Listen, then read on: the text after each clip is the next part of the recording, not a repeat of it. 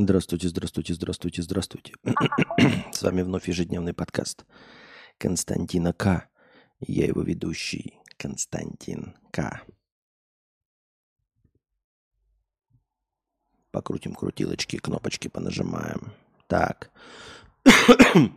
ну что ж, дорогие друзья, мы в эфире. Получается, в эфире. Так, и сразу же из огня до полудня сразу прыгаем. Тайм прыгаем, прыгаем. Кто-то задонатил полторы тысячи рублей, эм, чтобы встряхнуть этот стрим Oldcar 77. звуком. Простыня текста.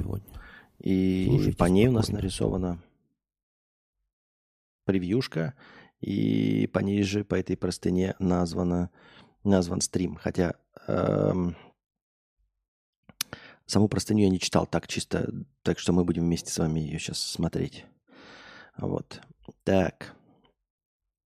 Э, разрешите доложить. Не так давно просил тебя оценить э, телеграм-канал с фотосравнениями. Спасибо за мнение и оценку. Хочу теперь делиться своими потугами по его развитию и продвижению. Пусть будет такой публичный дневник.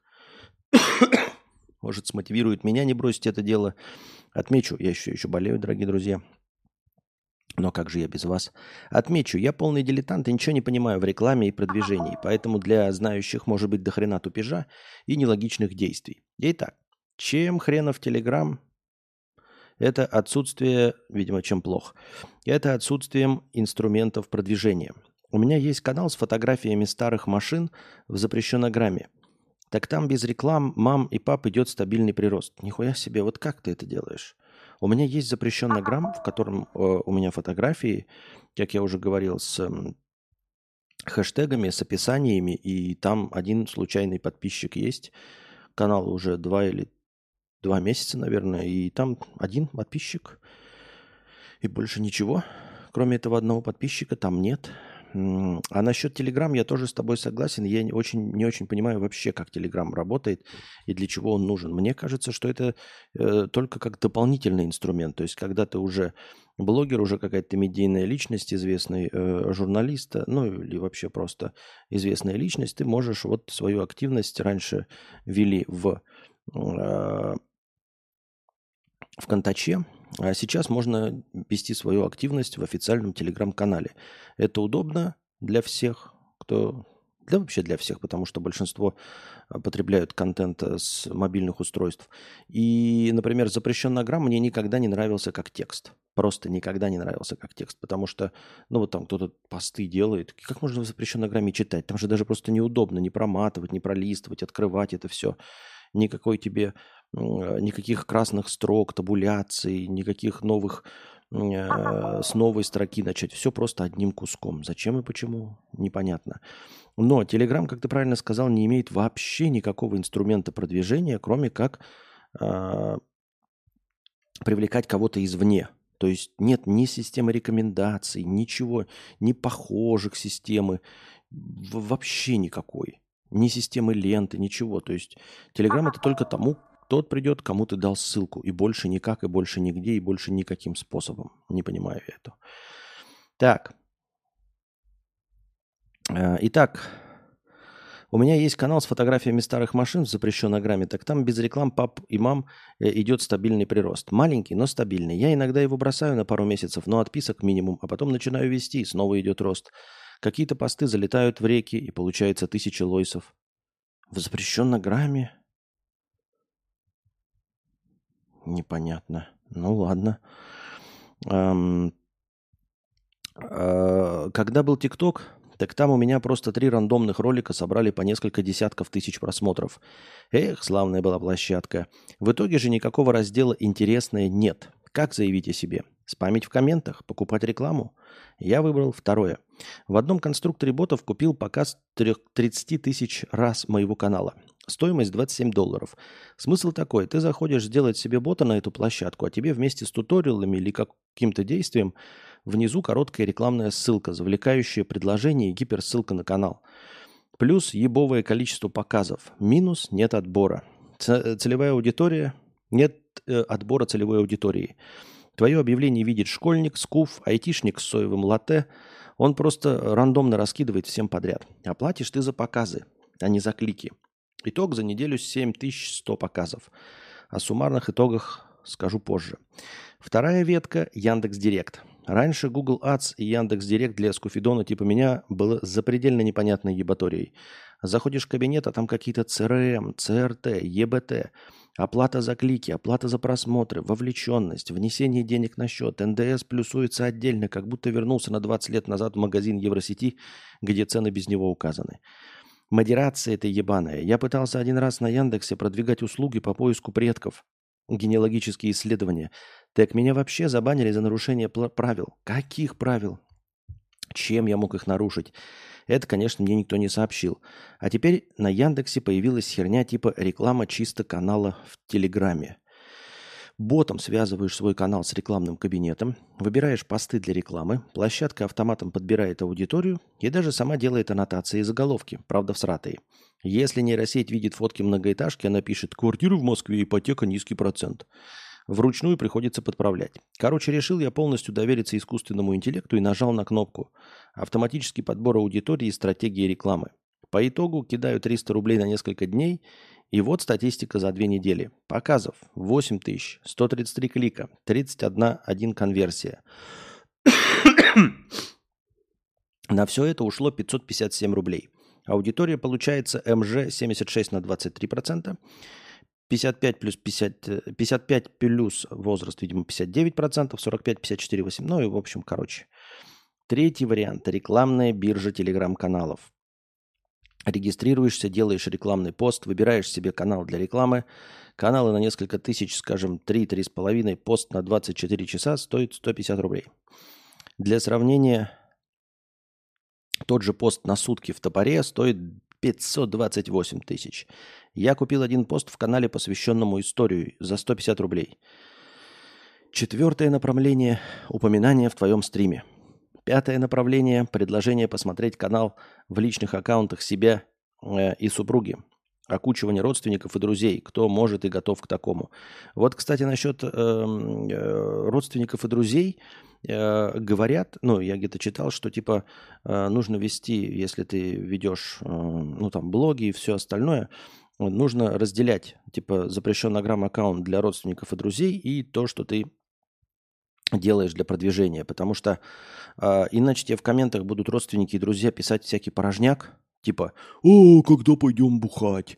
Э, нахуй ты выложил фотографию этого старого Фольксвагена? Давай этот, э, когда 500 рублей вернешь?» Вот. Или потом какие-нибудь одноклассники старые заходят, там, которых ты 30 лет не видел. «О, привет, э, Василий, давно не виделись. А что это ты тут голых телок жопы выкладываешь?» И наоборот – если ты ведешь такой совместный аккаунт, то получается там где-то посреди этого твои фотографии в шашлыках.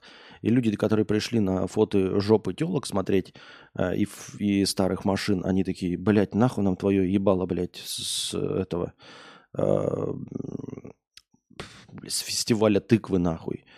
Вот, с тыквенного спаса. Иди в очко, блядь, дурак. Э, непонятно зачем и почему. Поэтому, типа, и родственники, да, они всегда смотрят, родственники и друзья, они всегда смотрят и посмеиваются, типа, хи-хи-хи-хи-хи, дурачок, ничего у него не получится. Они не та аудитория, которая когда-либо будет делиться твоими фотками, которым интересно ставить тебе лайки или все. Они могут, конечно, посмотреть, но это абсолютно бессмысленная аудитория, которая никак тебе не поможет никуда. Просто мертвый последний посетитель. Вот. Такое я читал.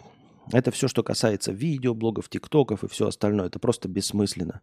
Вот. Или ты там тикток ведешь какой-то, да, а тебе пишут, ой, Капиталина Васильевна, а я не знал, что вы тут такая, блядь, титьками трясете, а на работе вы у нас такая приличная. Иди нахуй, блядь, дурак, я вот это вот все веду, и поэтому надо разделять. Вот. И на публичном аккаунте, который ты ведешь привлечением своими титьками, то, блядь, соответственно, всех э, знакомых и друзей тупо банишь. Вот и все.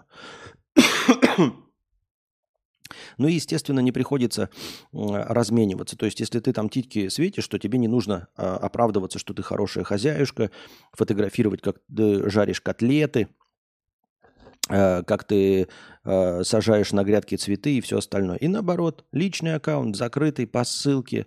Там, где твои родственники и друзья, там ты показываешь шашлыки, там ты показываешь э, блядь, как белишь стену, там ты э, не постишь, как ты титьками трясешь. Вот. Это я такой читал. Ладно, но это просто отступление. Мы же с вами просто беседуем для развлечения. Шестое. Регулярные ссылки на канал в своей странице по той же тематике в запрещенной грамме. За последние 7 дней страницу посетило 450 человек. Каков же итог по всему этому? А вот зайдите и проверьте. Нихуя байтинг, блядь. Фото сравнение. Шутка. Я же нормальный человек, просто делюсь опытом. По итогу за полторы недели активных попыток продвижения 48 подписчиков. Просмотры идут бодрее, где-то уже больше сотни. Прирост идет маленький. Отследить что-то тут очень сложно. Здесь нет детальной инфографики, как в запрещенной грамме. Я зарегистрировался на ТГСтат, но там информация идет с отставанием в развитии. Слушай, а я не очень понимаю, а зачем тебе инфографика? Я когда-то заходил в инфографику, что ТикТока, что запрещенно грамма, что Ютуба. Я захожу, и эти графики мне ничего не дают, никакого понимания, ничего. Ну вот у меня аудитория основная, условно, 25-34 лет. Хорошо. Меня слушают от 25 до 34 лет в основном. Ну, ок, что я могу с этим поделать? Ну, лично я вот что, ну, я просто на своем примере, поэтому, ну вот ты делаешь фотографии машин старых, да, если машины старые человеку нравятся, какая тебе печаль, какого он возраста, и что тебе дает эта статистика? Совершенно мне не ясно. Ты что, будешь выкладывать какие-то другие машины? Нет. Если ты будешь выкладывать другие машины для привлечения, ну так выкладывай тоже, какая разница, какой возраст. Ты просто расширяешь аудиторию. А что тебе дало стати... дала статистика? Непонятно.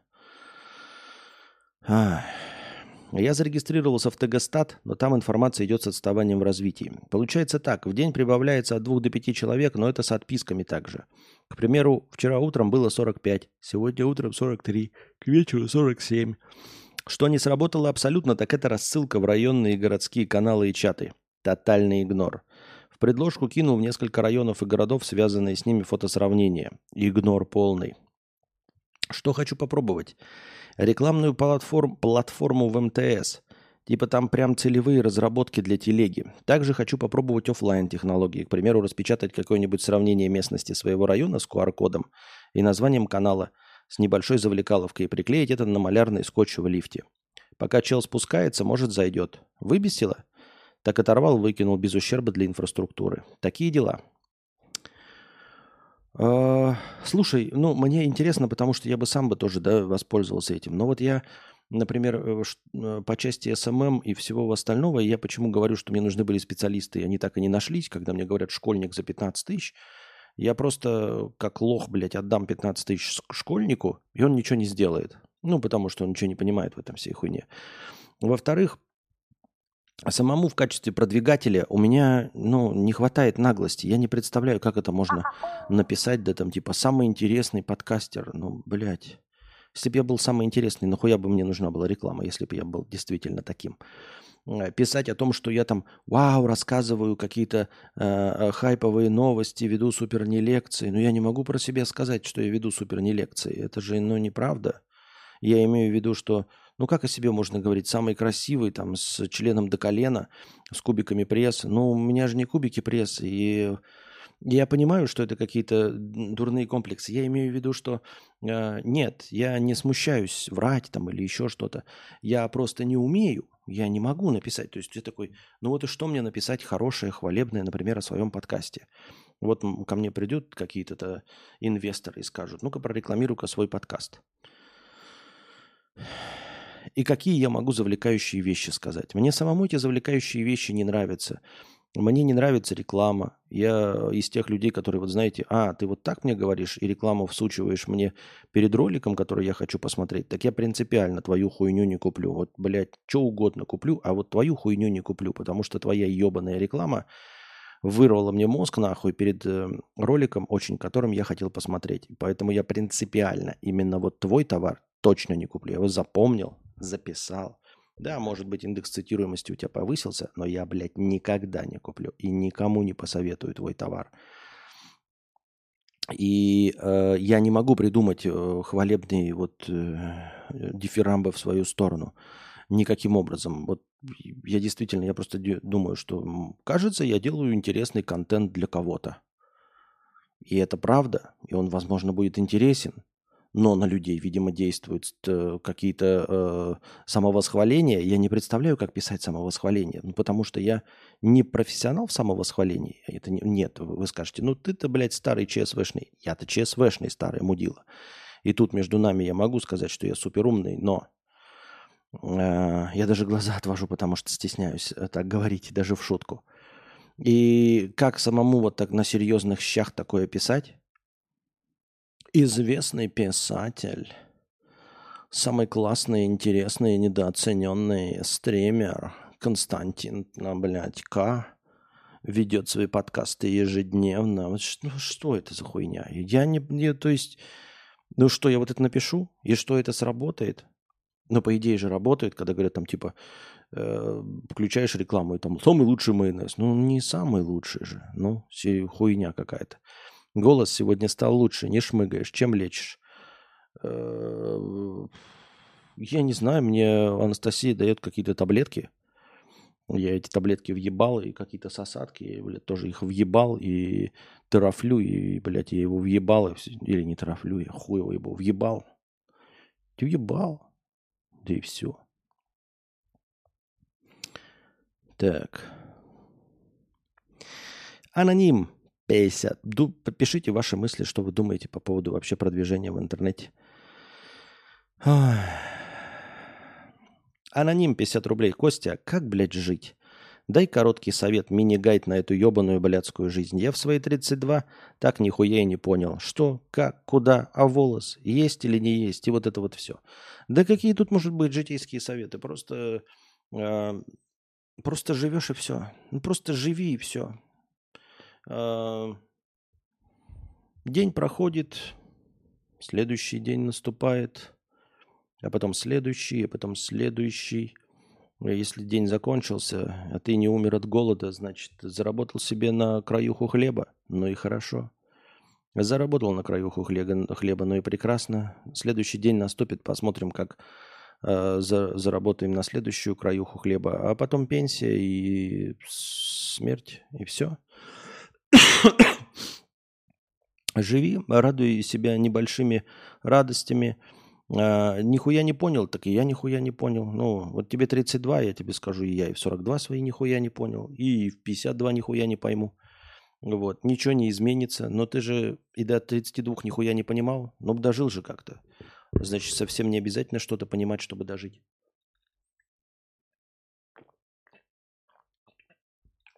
Что, как и куда.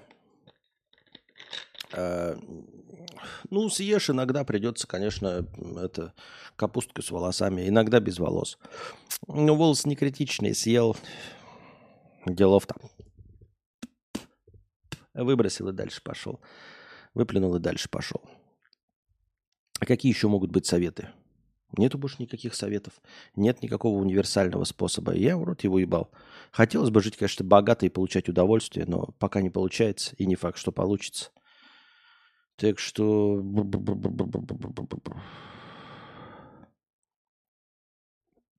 Аноним, полторы тысячи рублей с покрытием комиссии. Костя, в стримах повестка наводит тоску. Так как мы это читали у, в пабликах ТГ, у тех же авторов, что и ты, нафига она нужна?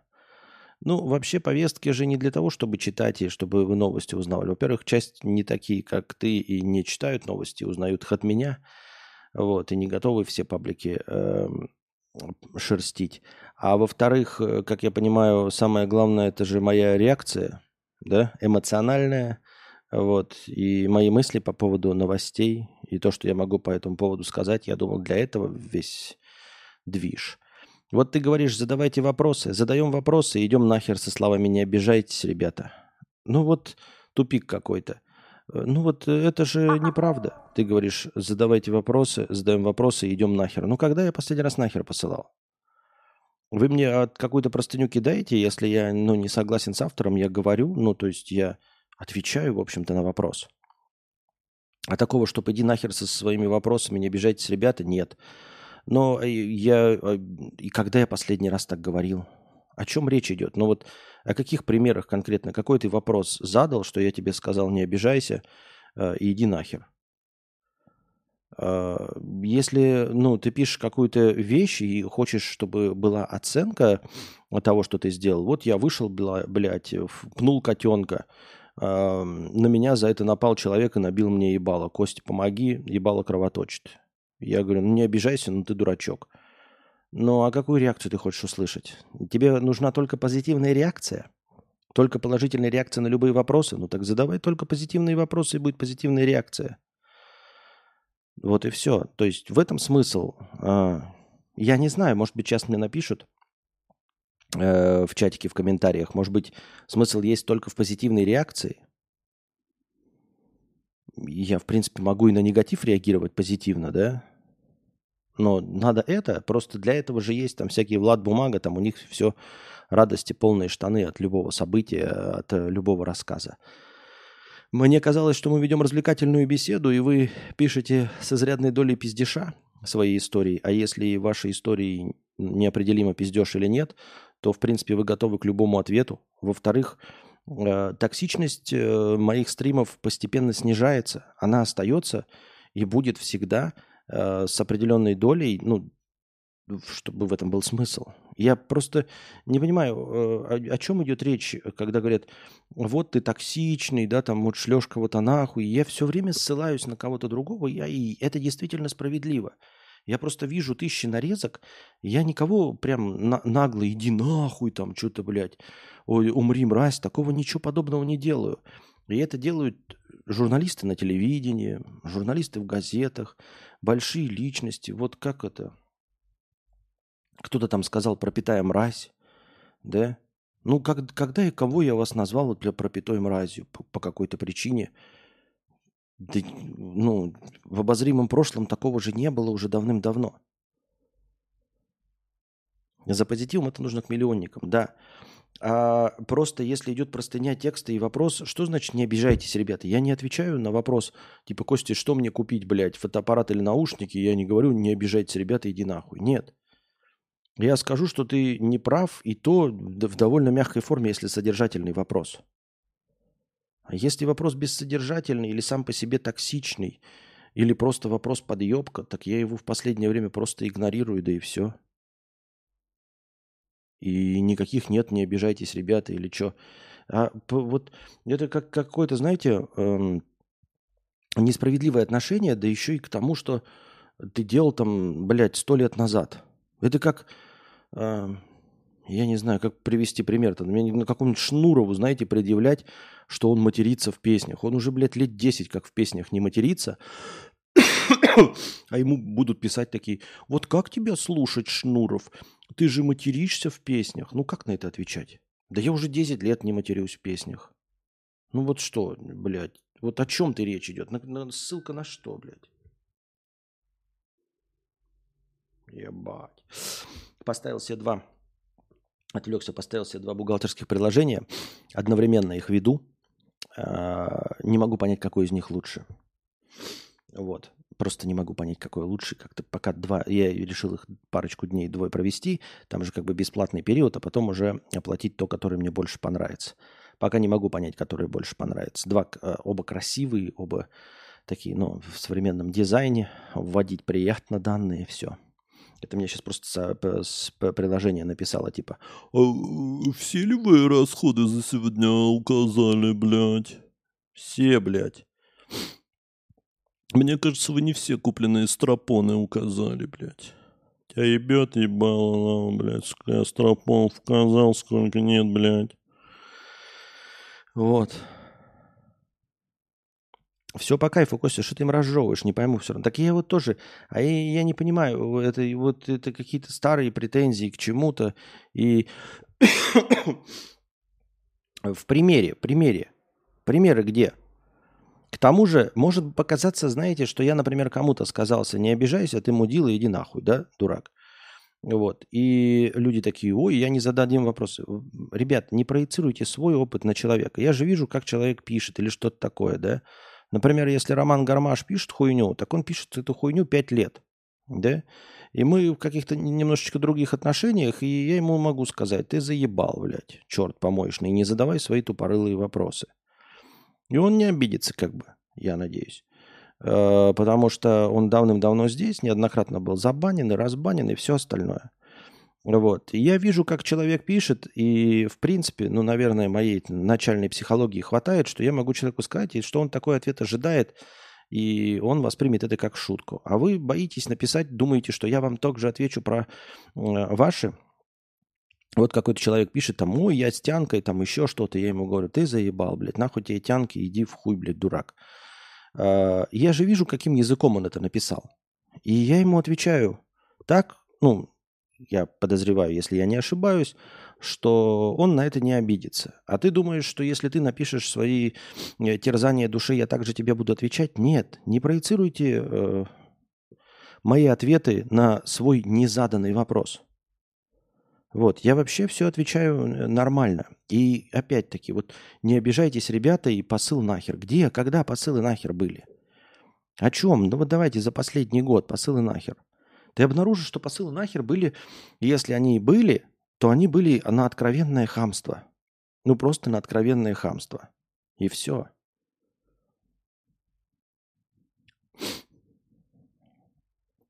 Вот как Зубарева нагнут до оправданий за баны и негатив, тогда Костя расчехлит такую шарманку.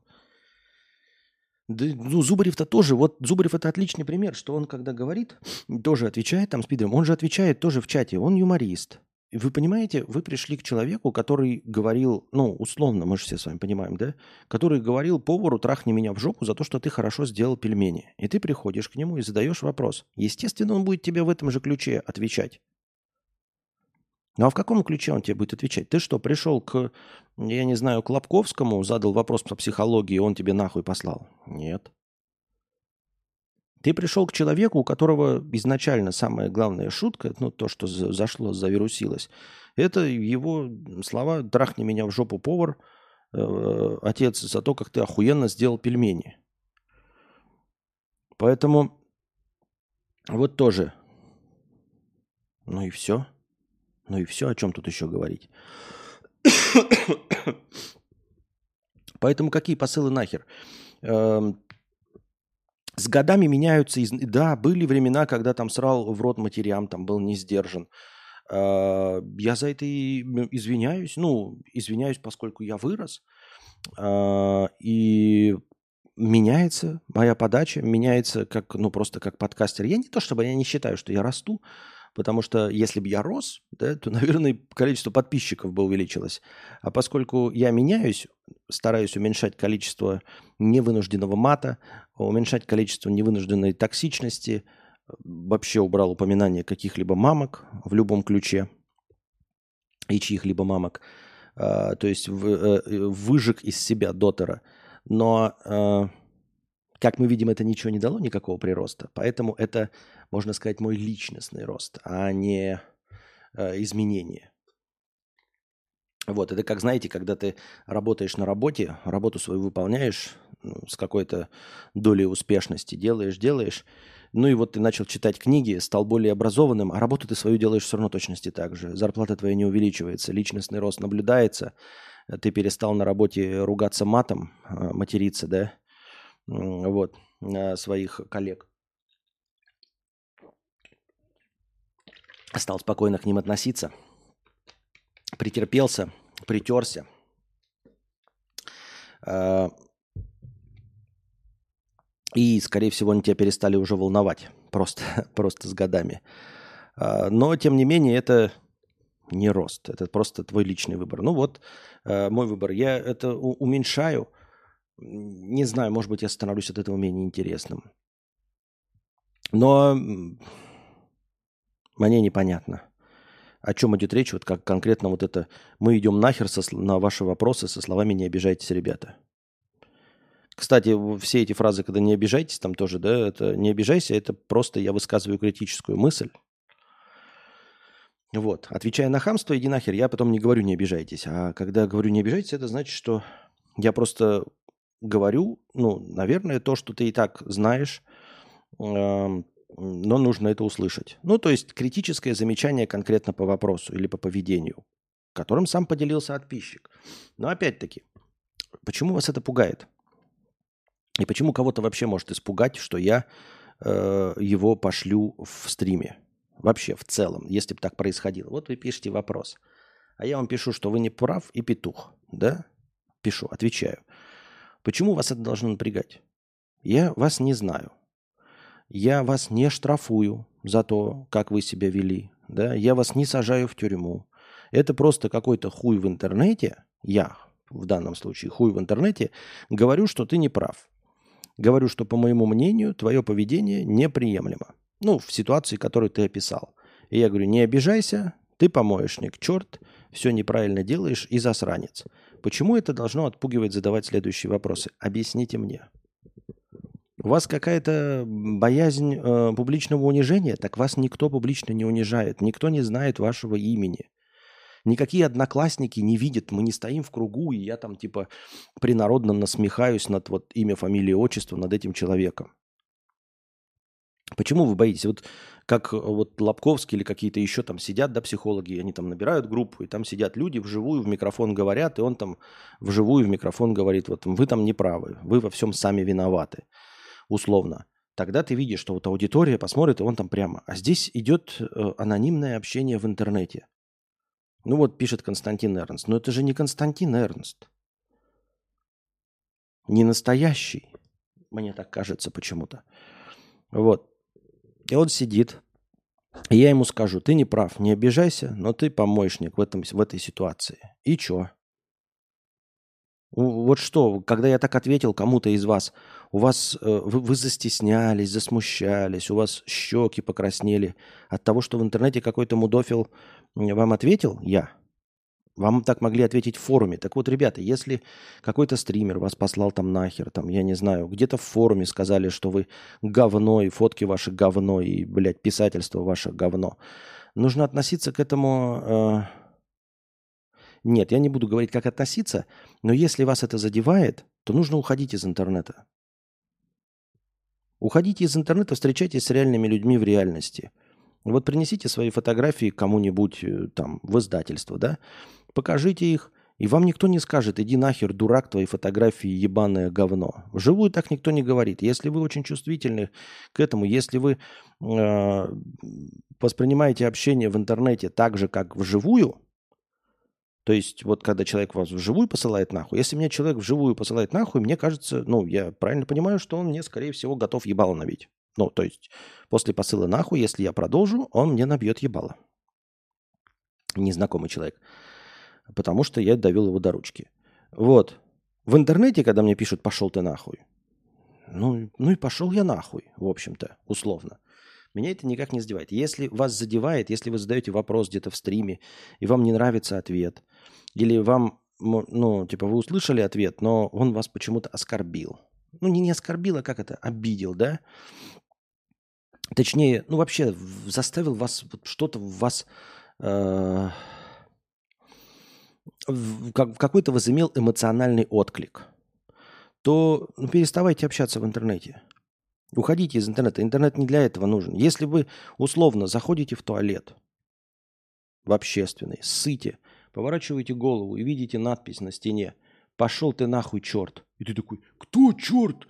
Ты что, охуел, что ли, блядь, меня называть чертом? Я не черт, блядь, не обижай меня!» Вот если вы так реагируете на надписи в общественном туалете, не читайте надписи в общественном туалете. Ну или не ходите в общественный туалет. Серьезно. Вот и все. Так во всем. Вспоминается аналогия Кости про спиздозных собак. Есть ли вам до них дело? Так.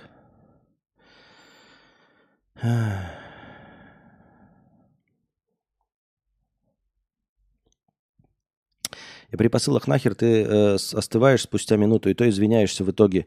Э, проводишь все к мировой, это рост дает больше нервов, хотя и деньгами не выражается. я надеюсь, что люди тоже это видят.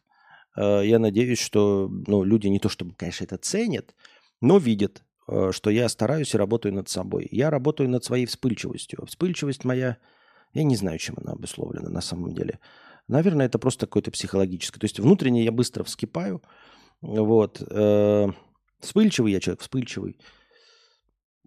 По моему телу не похоже, что у меня, блядь, избыток тестостерона, согласитесь. У меня нет ни волос на теле, блядь, я не мускулистый, вот, э, жирненький. Нельзя сказать, что у меня избыток тестостерона. Поэтому я не знаю, почему я вспыльчивый. Просто не сдержанный, ну, так, так вышло. Я над этим работаю. А, и я надеюсь, вы замечаете, что с годами я становлюсь в этом плане мягче. И как заметил нарезчик гениев, если так уж получается, что я послал нахер, я стараюсь извиниться, ну, потому что, э, потому что вот я сам, да, вот в этом примере все верно, я сам слишком эмоционально реагирую на то, что написали мне в интернете, на то, что написал мне э, подписчик. Какой мне смысл пылить, да, на человека, который лично меня не знает, и я его лично не знаю. И я стараюсь понять, что вот моя реакция – это э, ответ на то, что написали в интернете. Ну и я надеюсь, не то чтобы я ваш учитель и гуру, чтобы вы тоже следовали моему примеру, лучше следовали моему примеру, чем я, э, и проецировали на себя вот это поведение, то есть тоже изживали из себя этого. Не, не должно э, написанное и сказанное в интернете вас выводить из себя. Не должно. Э, это тупиковая ситуация. Мы пришли в интернет для того, чтобы иметь какую-то свободу высказать. Понимаете? Потому что сидел бы я на телевизоре, и, и вы бы мне задавали вопросы в прямом эфире, я же бы тоже нахрен бы не мог посылать никого. Так мы и не в телевизоре сидим. Мы для этого сюда и пришли, потому что если вы хотите услышать обтекаемые ответы, эм, абсолютно безэмоциональные, без вовлеченности, тогда, пожалуйста, включайте телевизор. Так там ваши вопросы никто не будет слушать. Вы в прямой эфир никогда не дозвонитесь, и никто на ваши вопросы отвечать не будет. А тут как бы появился такой инструментик, да, и вы сразу таки приходите, ой, мне не нравится этот инструмент, потому что здесь слишком токсично. Пожалуйста, для тебя есть телевизор или просто отсутствие интернета. Просто я не понимаю, а зачем в интернете тогда общаться, если ты хочешь просто получить ответ? Ну, пожалуйста, задай вопрос, пойди в библиотеку, пойди к психологу, заплати ему деньги, и он выслушает любую твою хуйню, если честно. Даже больную хуйню он тебя выслушает, проанализирует и будет тебя спокойно слушать. Что бы ты ни говорил, и ни разу не скажет, что ты помоечный черт. Если это правильный психолог, конечно, психотерапевт. Я вообще не вижу, какой смысл оправдываться перед обиженными. Я не оправдываюсь перед обиженными в интернете. Я говорю, что это несправедливо, что этого и нет. Они на все подряд будут обижаться же по поводу и без. Нет, я не, не, не оправдываюсь. Я э, хочу, чтобы не было ну, у нашей аудитории, в нас с вами хотя бы вот этих тенденций. Не было у нас с вами этих тенденций, понимаешь? Чтобы вы такими не были. А не, я-то не оправдываюсь, мне за что оправдываться. Меня неоднократно банили на разных ресурсах, я сам прекрасно знаю, в чем я накосячил и был неправ, и что мне теперь каждый раз на это обижаться, ну бред же. Дело не в, не в обиде, а дело в том, чтобы самим таким не быть, вот. Чтобы смотреть на это со стороны. Как бы мудрость заключается в том, чтобы учиться на чужих ошибках, а не на своих. Ну, наступая на грабли-то ебашить себе по ебалу, блядь, и ломать себе нос каждый раз. Это мы можем, каждый из нас может. А вот посмотреть, как другой наступил на грабли и не наступить. Вот какое нужно мастерство в себе воспитать, дорогие друзья. Потому что я не оправдываюсь, но вы придете, э, если вас здесь обидели, то вас везде в интернете обидят, потому что я-то очень мягонький. Вас везде тогда все в интернете должно обижать. А так не должно быть, чтобы ваша жизнь целиком и полностью состояла из обиды.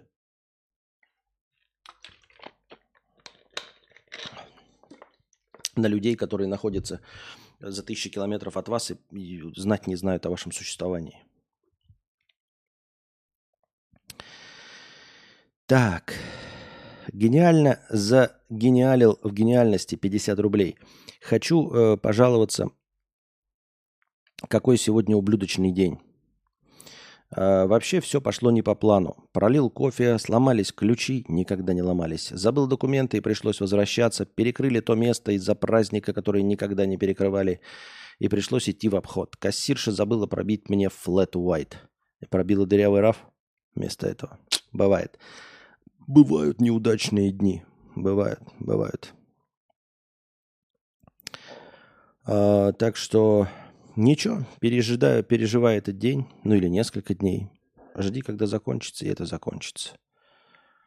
Я всегда терпел хамство в реальности, но в последнее время буквально на каждую хамоватую продавщицу пишу разъеб в отзывах на картах. Тоже способ, наверное. Предводитель индейцев 50 рублей с покрытием комиссии. Спасибо. Предводитель индейцев 50 рублей лучи выздоровления. Спасибо. Аноним 100 рублей. Костя с покрытием комиссии. Спасибо. Можешь рассказать поподробнее про твой путь борьбы с депрессией? Какой отправной точкой было начать пить антидепрессанты? Менял ли ты их? Ходил ли на психотерапию? Наконец-то решилась э, пойти лечиться. Правда, пока к бесплатному мозгоправу пойду. Но отзывы на врача хорошие. Немного страхово. Так, Хочу поподробнее. Э, чувствуешь себя плохо? Э, не физически, а ментально. Идешь к психо... психо... психиатру. Во.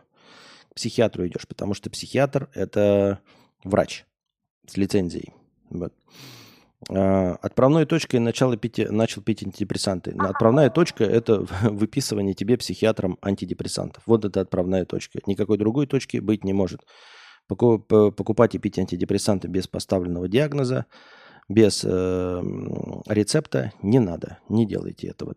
Пускай врач действительно увидит, что вы себя плохо чувствуете, послушает вас, э, не стетоскопом, а просто, я правильно сказал, стетоскоп, да, он называется, а просто послушает ваши жалобы и выпишет вам антидепрессанты. Менял ли ты их? Не менял. Ходил ли на психотерапию? Сходил пару раз, но психотерапевт был не мой. Наконец-то решилась пойти лечиться, правда, пока к бесплатному мозгоправу пойду. Отзывы хорошие на врача, немного страхово. Почему страхово? Что может быть страхового? Насчет психотерапевта, какие бы у него не были отзывы, к сожалению, наверное, а, психотерапия – это э, очень индивидуальная э,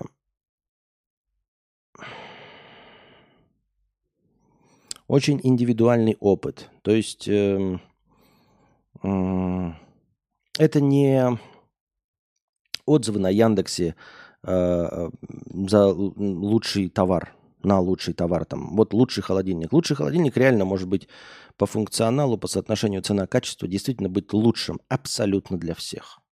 Но за исключением совсем уж оторванных людей, которым нужен холодильник с какими-то специфическими услугами, э, специфическими характеристиками.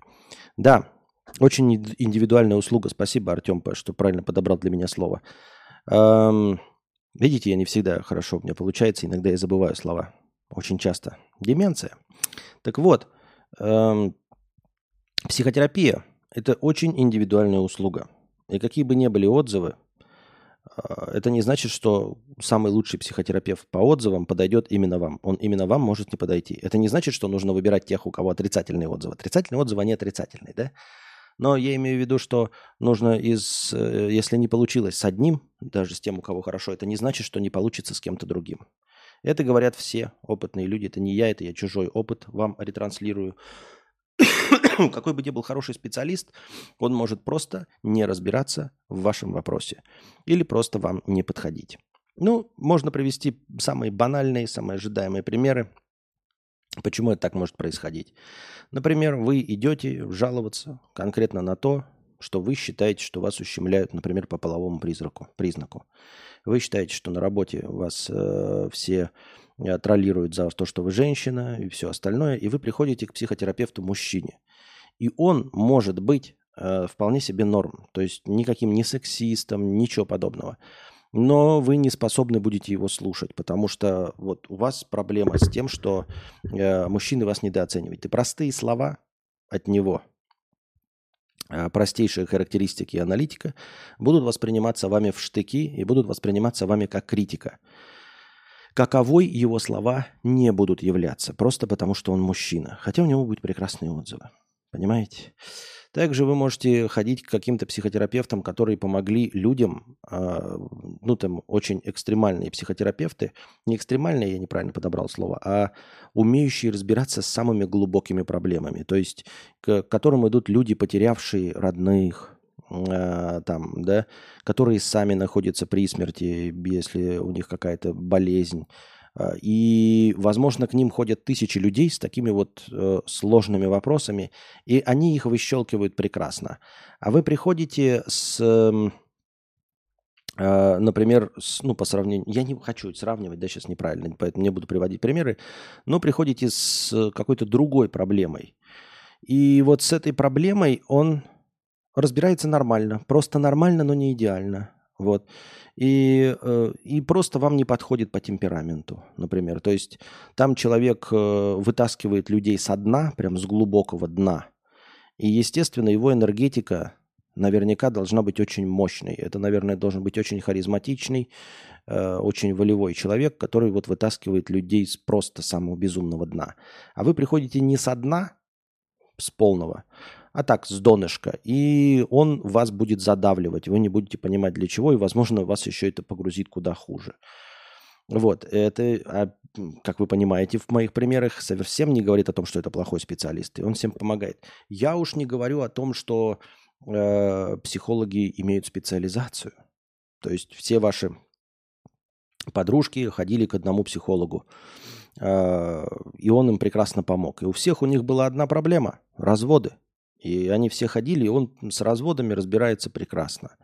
А вы пришли к нему с недооцененностью, например, да, с нереализованностью. И не понимаете, как так всем вашим подругам, которые, в принципе, тех же взглядов, того же мировоззрения, он всем помог, а вам не помог. Ну, потому что вот у него есть специализация. Ну и просто несовпадение, как я уже сказал, по темпераменту, по менталитету.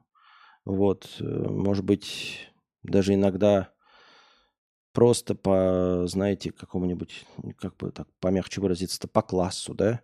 Ну, и если вы... Мне по, по, кажется, да, что вот есть психологи для богатых, а есть психологи для среднего класса, скажем.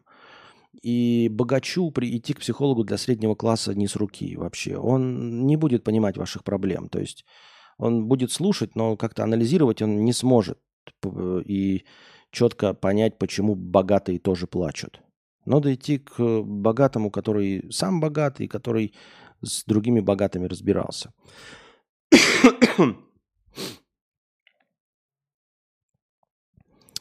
так. Что такое? Что у нас случилось? У нас настроение хуйнуло? О, у нас настроение хуйнуло. Ничего себе, я не заметил. Спасибо большое. Тайный спонсор. 50 евро. Спасибо большое. Енад, я как понимаю, да. Я добавил 50 евро, потому такой праздник задолжал. Спасибо большое, Енад. Тайный спонсор. Привет из Мюнхена. Задолжал за годы проезда зайцем. Спасибо большое. Ура, ура, ура, ура, ура. Обожаю кинобреды и гостевые стримы, например, подкаст 2К. Я всегда безумно рад к их выходу. Удачи в поиске хорошего места для счастливой жизни. Не хворай. Спасибо. Спасибо большое, дорогие друзья. А тут еще и простыня текста от Дмитрия. Сейчас мы до всего этого дойдем по очереди. Идем по очереди. У нас сегодня нормасик. Так.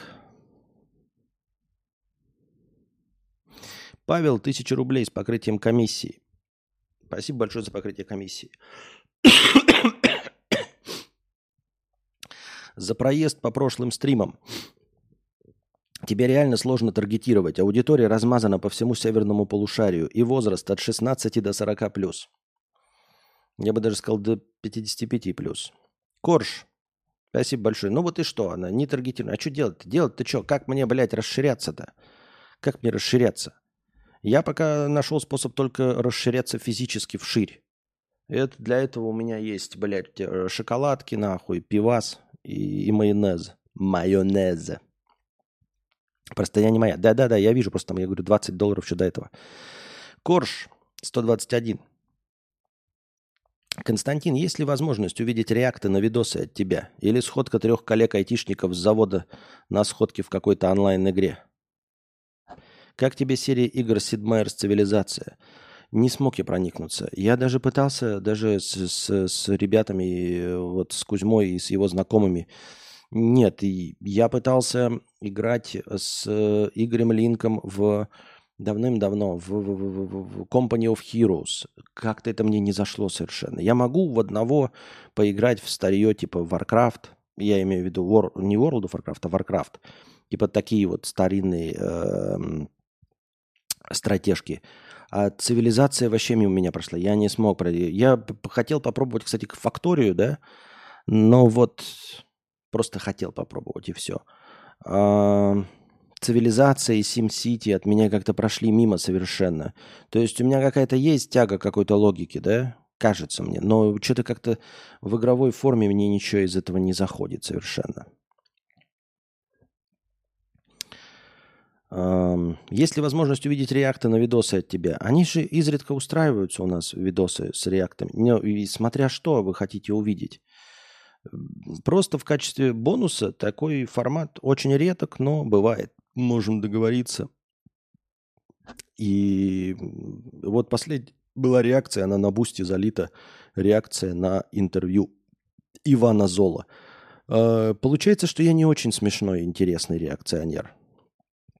Э, если вы не обратили внимания, когда мы новости читаем, я где-то ну, новостей 12 читаю, и у меня 11 новостей, я там два слова скажу, и какая-нибудь э, а, одна из 12 меня... Ну, я способен по ней вот что-то сэмоционировать. А реакт это будет один видос. И он просто не вызовет у меня никакой реакции, потому что я низкореактивный человек. Я уже говорил и оправдывался, ну пусть позвучит как оправдание. Я не знаю, не умею я реагировать на видосы так, как вам было бы интересно. Все, кто видел у меня реакты на видосы или просмотры видоса совместно, ну разве это было интересно? Разве это было прикольно? Разве хоть что-то оттуда можно вырезать ради смехуёчков? Потому что меня это не поражает. Потому что я смотрю беременна в 16, и чё? Ну, вы понимаете, я беременных в 16. Я их видел, блядь, с самого рождения, этих беременных в 16. Я их знал и знаю, этих беременных в 16. Я знаю их ёбарей, которые заставили их забеременеть в 16. Я не вижу там ни одной э, интересной для меня личности, которую я до этого никогда не встречал. Мне не удивляет их реакция, потому что все я это видел вокруг.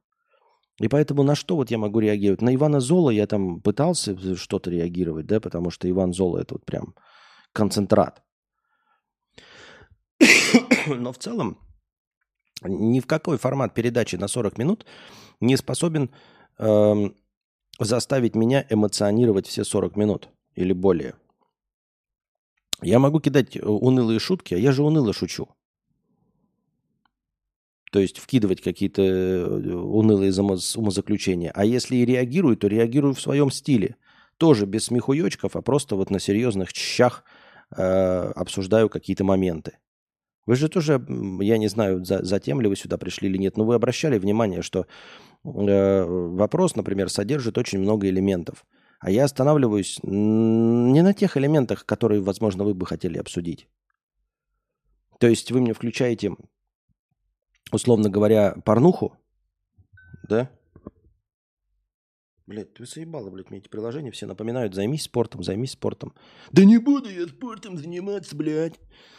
Так вот, э, наверное, обращали внимание, это как дать мне посмотреть порнуху, да, и такие смотрите, вот, и там, значит, блядь, елдак здоровый, жопа огроменная, ебутся охуительно, да, и, а Константин, блядь, на столике заметил наушники и 40 минут, блядь, обсуждает, почему эти наушники говно, почему они там лежать не должны, что это не наушники, а подстава, что все это, блядь, не настоящее, что тот, кто положил эти наушники, не аудиофил, потому что, блядь, тут не видно э, не проигрывателя грамм-пластинок, потому что наушники лежат без усилителя. Вот это все пятое-десятое.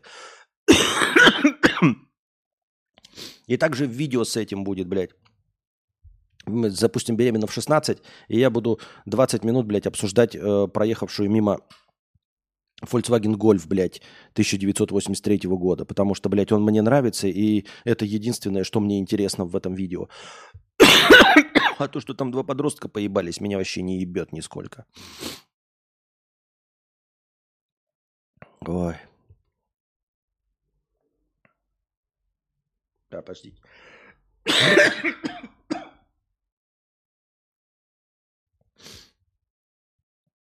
Как бы не приступ кашля. Не приступ кашля. Ой. Какой-то герой получается низкореактивный человек.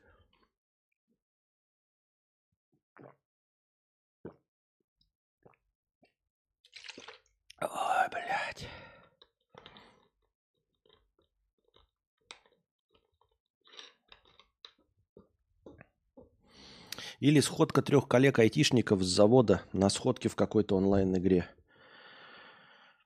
А, не понимаю, ты имеешь в виду с кем-то поиграть в онлайн-игру или что ты имеешь в виду?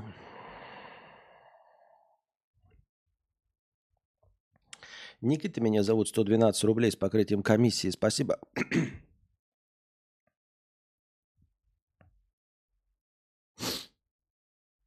Подождите.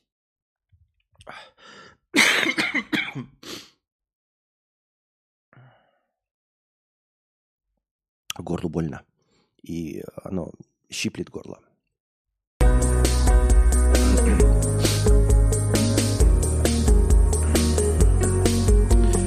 Эм. Здоров, Костян. Что-то на пару месяцев не смотрел. Вообще не понимаю, как то что ты. Надо слушать подкасты теперь. Прям очень коротко, если все норм. Э, очень коротко, все норм. Э, не нужно слушать подкасты. Ну, в смысле, слушай, вот сейчас слушаешь и сейчас и продолжай слушать.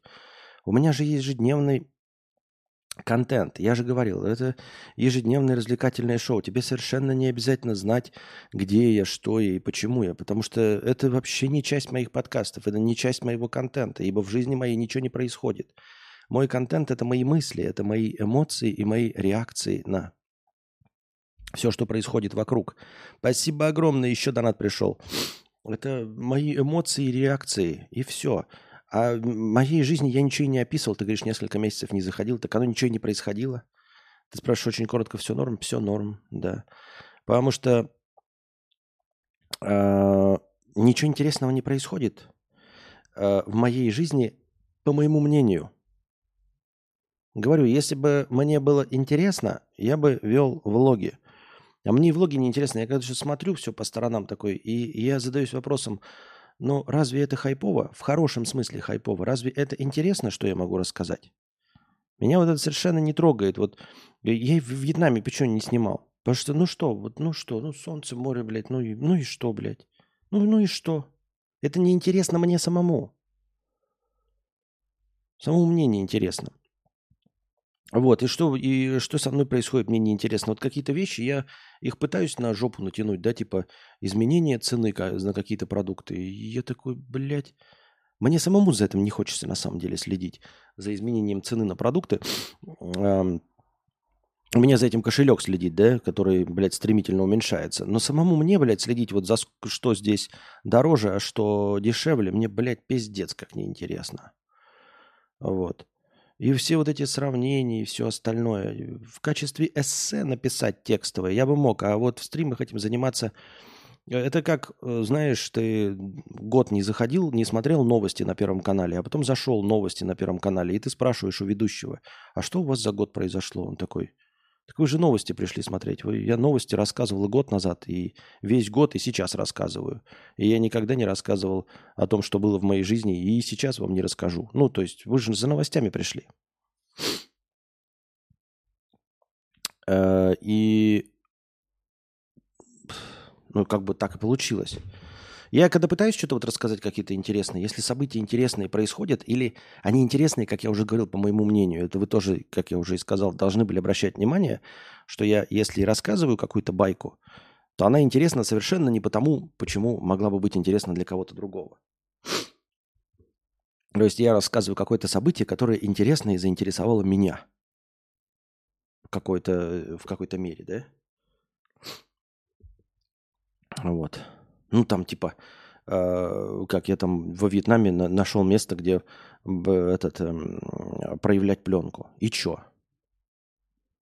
То есть вы такие, э, там, видел ли ты дрочь салоны? Видел. Что можешь сказать? Я ничего не могу сказать, мимо проходил. Ну что там, телки-то красивые, ты в рот ебу не смотрел. А, а, что, а что тебе захватило? Вот, блядь, э, про, проявка фотопленки. Ну, ёб твою мать. Нашел о чем рассказать. Жил бы Костя как Шевцов и снимал влоги, было бы хорошо. Думаешь? Я не могу. Вот я смотрю Шевцова, да, э, ну, иногда попадается мне. А, э, да, он интересно рассказывает, но я сам бы так нет. То есть вот я бы этот текст от себя, от себя этот текст я бы никогда не посчитал интересным. Вот именно от себя я бы этот текст никогда не посчитал интересным. Я же все время думаю, когда э, перемещаюсь, лечу на самолетах, я все время что-то готовлю и думаю, и реально, ребят, куда бы мы ни ездили всегда с Анастасией, во Вьетнаме, когда мы каждый раз выезжали, она не даст соврать, я всегда брал с собой микрофоны, чтобы снимать. Всегда брал с собой микрофоны. И каждый раз, когда мы куда-то ехали, я такой, ну я вот смотрю на это, и вот я сейчас в моменте это смотрю, и это может быть прикольно, но я такой, вот, ребята, да ну хуйня какая-то. Вот, слушайте, смотрите. Да не, это хуйня какая-то. Да ну. Тю. То есть я условно думаю, что если бы я увидел, например, вживую какую-нибудь Мону Лизу в Лувре, да, поехав туда, я бы, конечно, сделал, наверное, селфи, чтобы похвастаться, что я был в Лувре. И я бы насладился картиной. Я посмотрел такой, вот, дошел, до картины посмотрел. Прикольно, но не нашел бы интересным это рассказывать. На твоем стриме наконец-то заработала партнерка, показалась реклама, копеечка в бюджет Кости. А что, а до этого что, не показывалось? Не пойму. Давайте я вам еще раз рекламу вставлю, если хотите. Просто не видишь достаточной отдачи на той, которой хотелось бы что-то снимать. Нет, про отдачу это понятно. Про монетизацию это мы уже давным-давно говорили, это мы все знаем.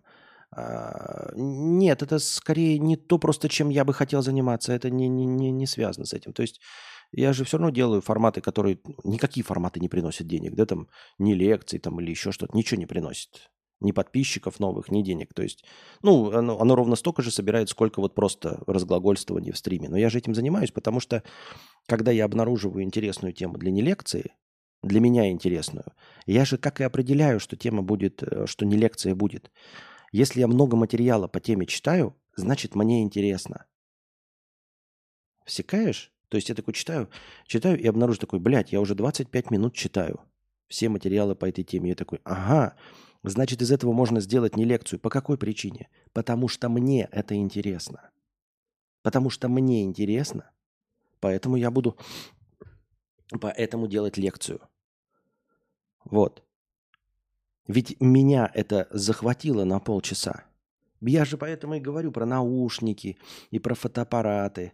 Вы видите, в чем связь? Мне интересно. А поскольку я человек сам такой, видите, мало интересующийся, то есть меня не захватывает ничего, я не... Э, как это сказать-то правильно? Ну, как, как игроки-то есть, лудоманы. Я не азартный человек, не азартный. Видите, вот во мне и не бывает такого, как я ни одну игру на платину не прошел. А вот которые игры я проходил, которые я хотел пройти до конца – они же есть в записях у меня. Прохождение игр – это именно тех игр, которые я прошел до конца, которые меня захватили. И именно поэтому я по ним и делал стримы, потому что я хотел в них играть и хотел вам и показывать. И я говорю наушники, потому что меня эта тема захватывает, мне она интересна, и поэтому я ее так ретранслирую часто. Меня захватывает фото, и я вам ретранслирую это про фото. Меня захватила какая-то статья в Википедии или где-то еще, и я делаю из этого не лекцию, потому что вижу, что она меня захватила, и я хочу об этом говорить. А если меня не захватило, то я из этого ничего не делаю. И здесь дело не в отдаче, потому что, как вы понимаете, разглагольствование про наушники уж точно никого не привлекают. Разглагольствование про это тоже, про фотоаппараты никого не привлекают. Кинобред по большей части людям не нравится. Это мне нравится говорить о кино. Мне нравится его смотреть, мне нравится э, их делать, эти кинобреды. Кинобреды идут редко только потому, что я редко смотрю кино, и я набираю 7-8 фильмов и делаю кинобред. Это единственная причина, почему они редко идут. А не потому, что мне не нравится говорить о кино. Вкус весьма специфичный. Ну вот, вот так. И я не верю, что я могу заинтересовать вас темой, которая мне самому не интересна. Вот о чем речь. То есть выжать из себя влог про то, что меня самого не захватило, я могу технически выжать из себя влог. Но будет ли он вам интересен, если мне это не было интересно? С другой стороны, философский вопрос. Ведь вас же не заинтересовали там фотоаппараты и наушники. Правильно? То есть то, что интересовало меня, и я вам рассказывал, вас не заинтересовало. Может быть, если я буду выжимать из себя через боль и через силу. Но вот как я и делал во влогах. Мне самому не очень нравится их снимать и рассказывать. Я вам делал влоги, помните, вот из Вьетнама несколько влогов. Но тогда уж тут должен быть... От, отклик от вас был прекрасный. Вы хлопали в ладоши, классно писали комментарии. Но не приносило мотивации никакой. То есть мне это не интересно, а роста не, не, не было. Вот если бы хотя бы оно давало еще рост, тогда бы я переступил через себя и начал делать влоги.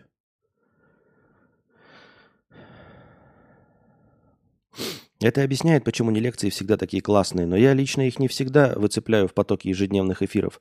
Вот выше челик привел два примера, и я оба не припомню, видимо, пропустил.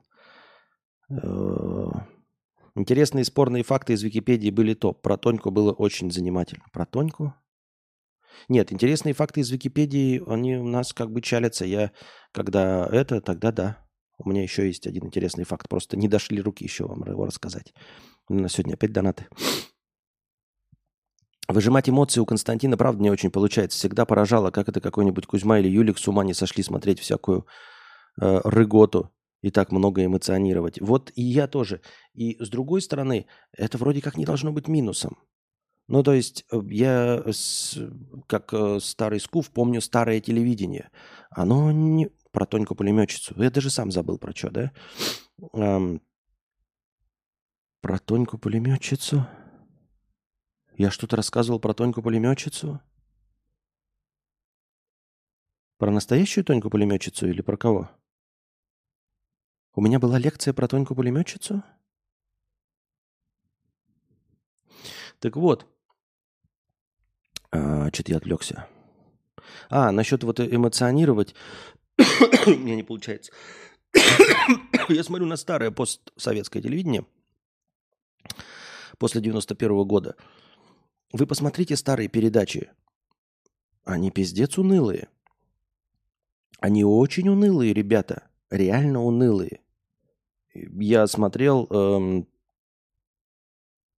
А, про трех женщин... Жи... А, ну правильно, правильно, да, про трех женщин, которых казнили в СССР. Да-да-да-да-да-да. Да, вспомнил, вспомнил. Я просто подумал, что это отдельная лекция была. Я думаю, не отдельная же лекция. Даже чуть-чуть совсем рассказал. Так вот, дорогие друзья, эм, старое телевидение, вот посмотрите, э, как это, Жонов там, Времечко, программу Времечко послушайте. Посмотрите просто старые записи э, постсоветских, не советских, а постсоветских, вот этих, золотая эпоха, когда э, все можно было говорить. 90-е годы, с 91 по 2000 в принципе, все можно было говорить по телеку. Они говорили-то все и свободно, но это было дико уныло. Это было дико скучно. Ну, по современным меркам-то абсолютно. Я имею в виду, что они не эмоционировали, не махали руками, там, не превращались в балаган какой-то, прописки, жопы, там тоже про это ничего не шла речь. И, и люди смотрели и слушали, и сейчас есть. есть же на телевидении какие-то канал «Культура». Там же никто тоже не эмоционирует, но тем не менее смотрят и слушают. Звездный час разве был унылый? Ноль пришла. Ночь пришла. А ты не спишь, малыш, не помню. Веришь, не веришь, в сказку поверит, а поверишь я. Повери ты. Так. Здоров, 55 рублей. Я перестал выпрямлять спину на улице. Мне стало похуй. Не стоит эти усилия того, чтобы кто-то заметил твою хорошую осанку. Идешь расслабленный и заебись. Ой, дорогой друг, я не знаю, ты что, выпрямлялся для кого-то? О. Выпрямляешься ты не для кого-то, выпрямляешься ты для того, чтобы для себя, чтобы спина не болела, чтобы в требухе у тебя не болела, чтобы потом э, не скрючиться э, к старости, если ты до нее доживешь. Надо другими вещами руководствоваться, блядь, ты мне напомнила. Ну ладно. Еще чуть-чуть и сразу в рай, и жизнь удалась. Павел, тысяча рублей с покрытием комиссии. Добрый ты, я про жизнь. Понятно. Спасибо большое за тысячу рублей с покрытием комиссии. Так. Дмитрий, 20 долларов. Простыня текста. Спасибо большое за 20 долларов и простыню текста. Футболка кайфовая. Да, футболка кайфовая. Ниндзя Туртлес. Вот я посмотрел мультик и запомнил всех. И сейчас опять забыл. Я опять забыл, кого как зовут. Ну, то есть я помню, кто из них кто, а кого как зовут, я не помню. Опять забыл.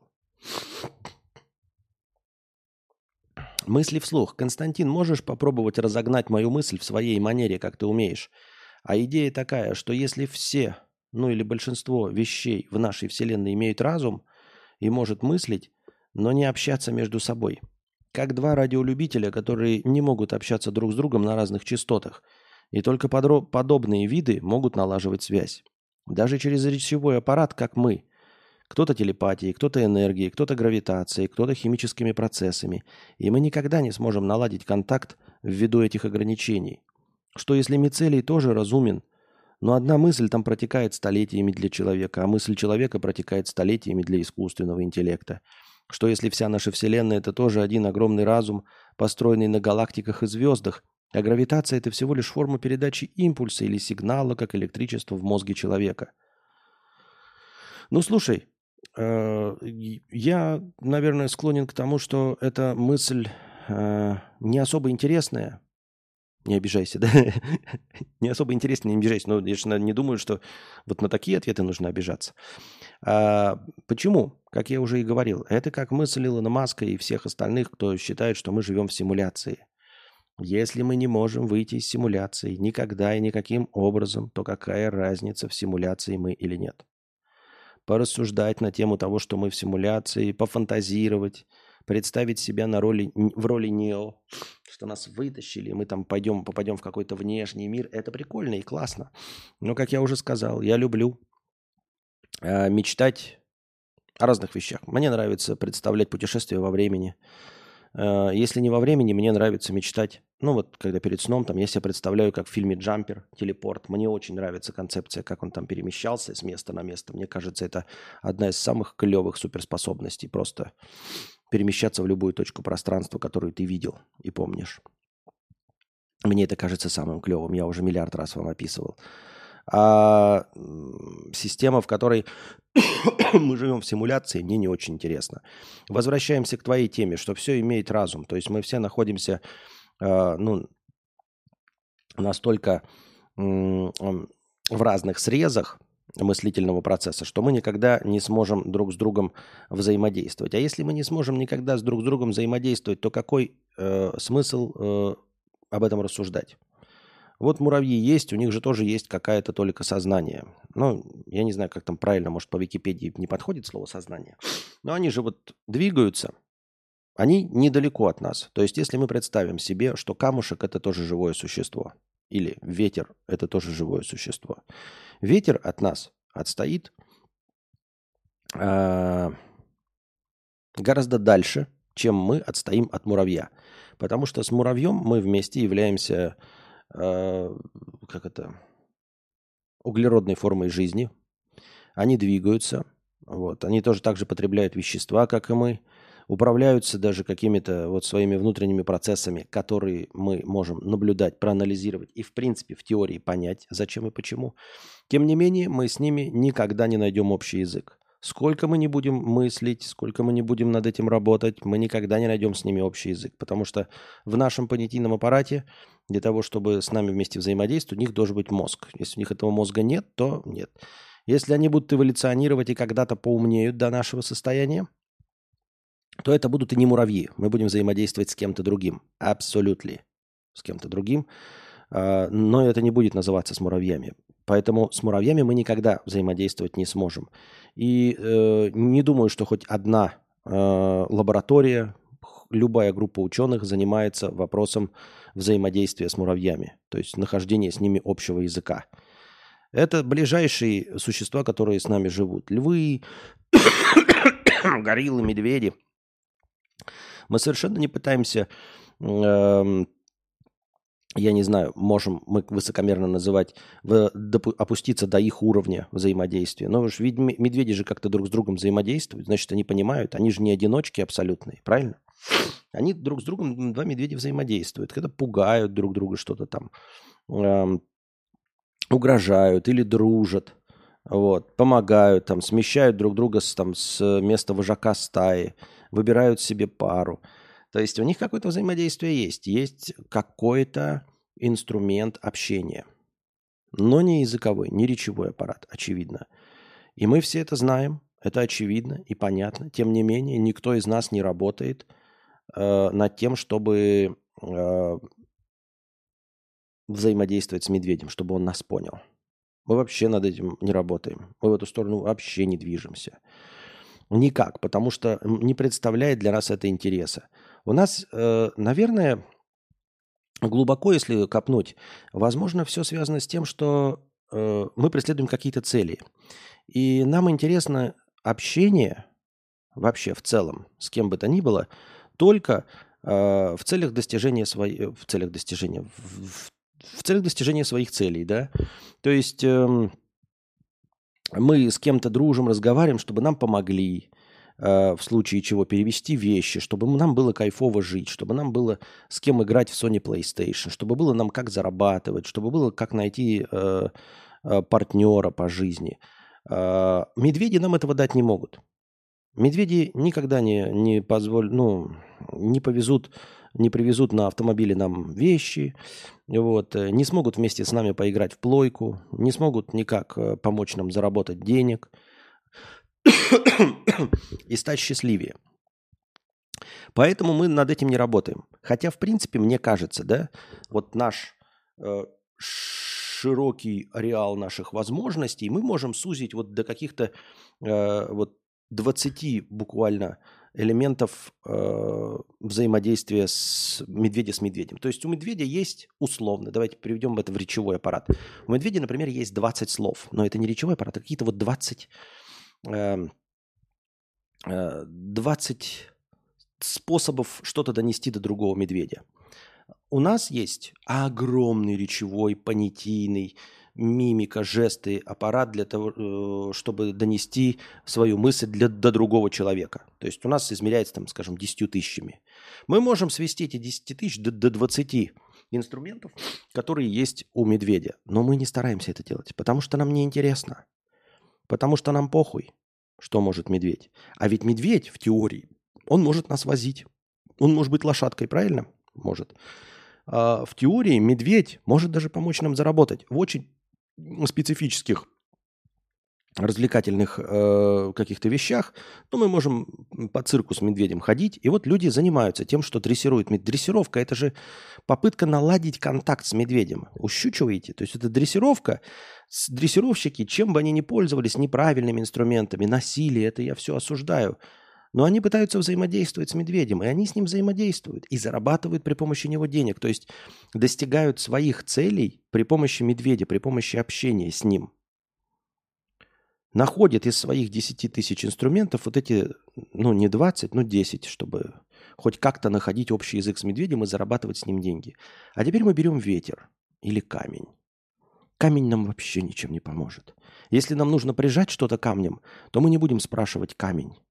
Нам не нужно с ним взаимодействовать, нам не нужно с ним общаться, потому что единственное, что может камень, это что-то вот прижать, бумажку. Так мы сами возьмем без его спроса, положим его куда надо, и он прижмет эту бумажку. Поэтому находить общий язык с ним нам не нужно.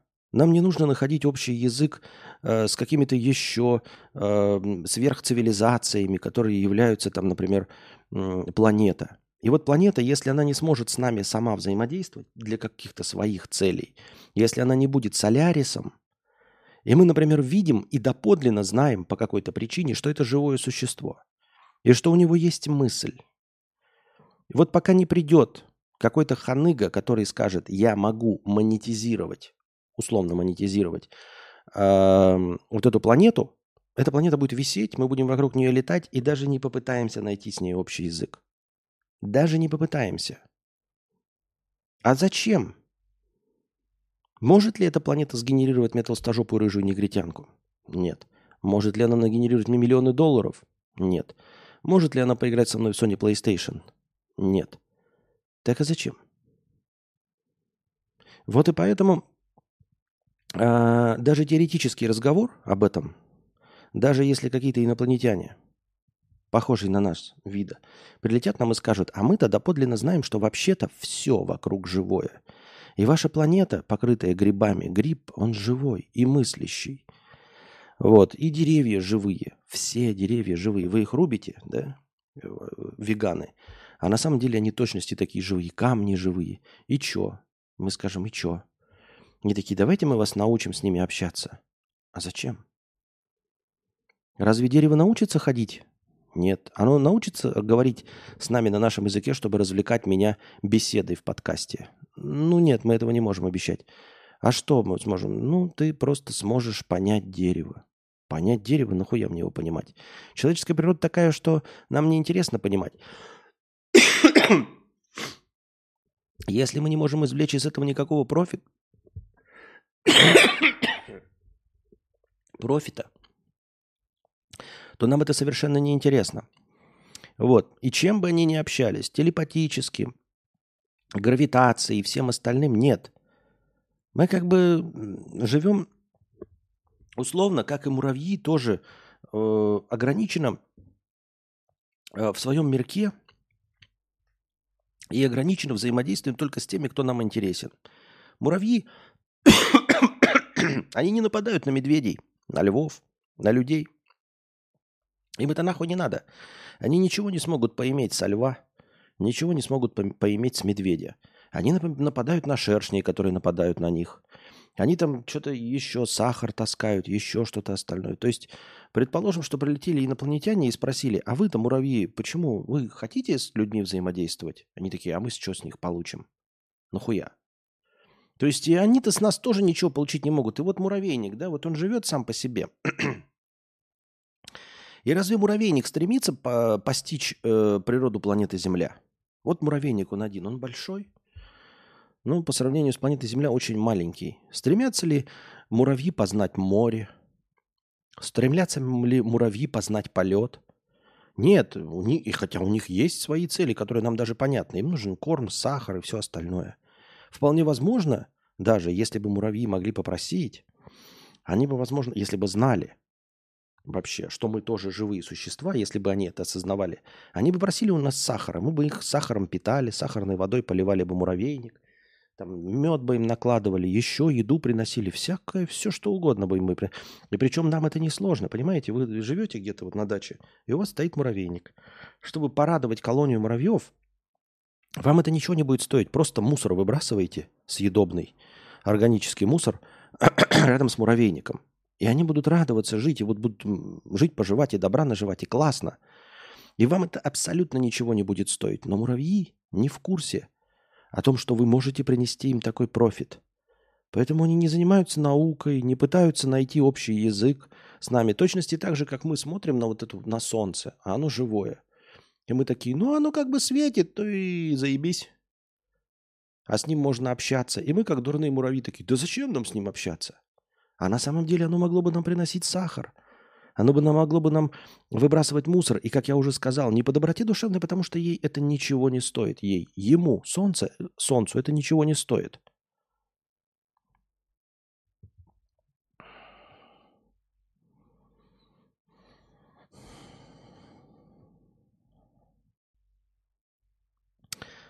Вершина человека измеряется тем, что он может уничтожить все в одну секунду. И пещерные люди при, при коллективе, когда могли завалить мамонта, были на вершине пищевой цепи. Или Опенгеймер нас поднял. А я не смотрел Опенгеймер. Ничего про Опенгеймера не знаю, если честно. Тучи, а тучи, а тучи, а тучи, как люди, как люди, как люди они одиноки. И все-таки тучи так жестоки. Спасибо, такой разгон меня полностью устроил. Пожалуйста.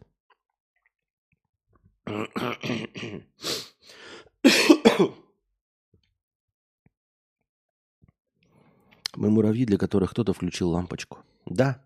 И нам из этого не выбраться. Муравьи не, будут... Э, вот мы смотрим на муравьев, они же не делают попыток. И мы не сделаем попыток никаких. Да и нужно ли оно нам? Нужно ли муравью? Но они же справляются сами муравьи со своими муравейниками. Прекрасно живут, не мрут. И все. Нужно ли им знать про космос, море и все остальное? Нужно ли нам в пределах своего муравейника, в пределах своей планеты Земли э, пытаться постичь космос? Вот нужно ли, я не имею в виду, что нужно ли, типа, что они глупые, а по факту, объективно, нужно ли муравьям познавать море? Они прекрасно живут на планете Земля, строят свои муравейники, я имею в виду на большой Земле, доходят до берега, моря, и на берегу строят свои муравейники. Им всего хватает. Нужно ли им постичь море? Нужно ли им придумать что-то? Вообще, есть ли в этом необходимость?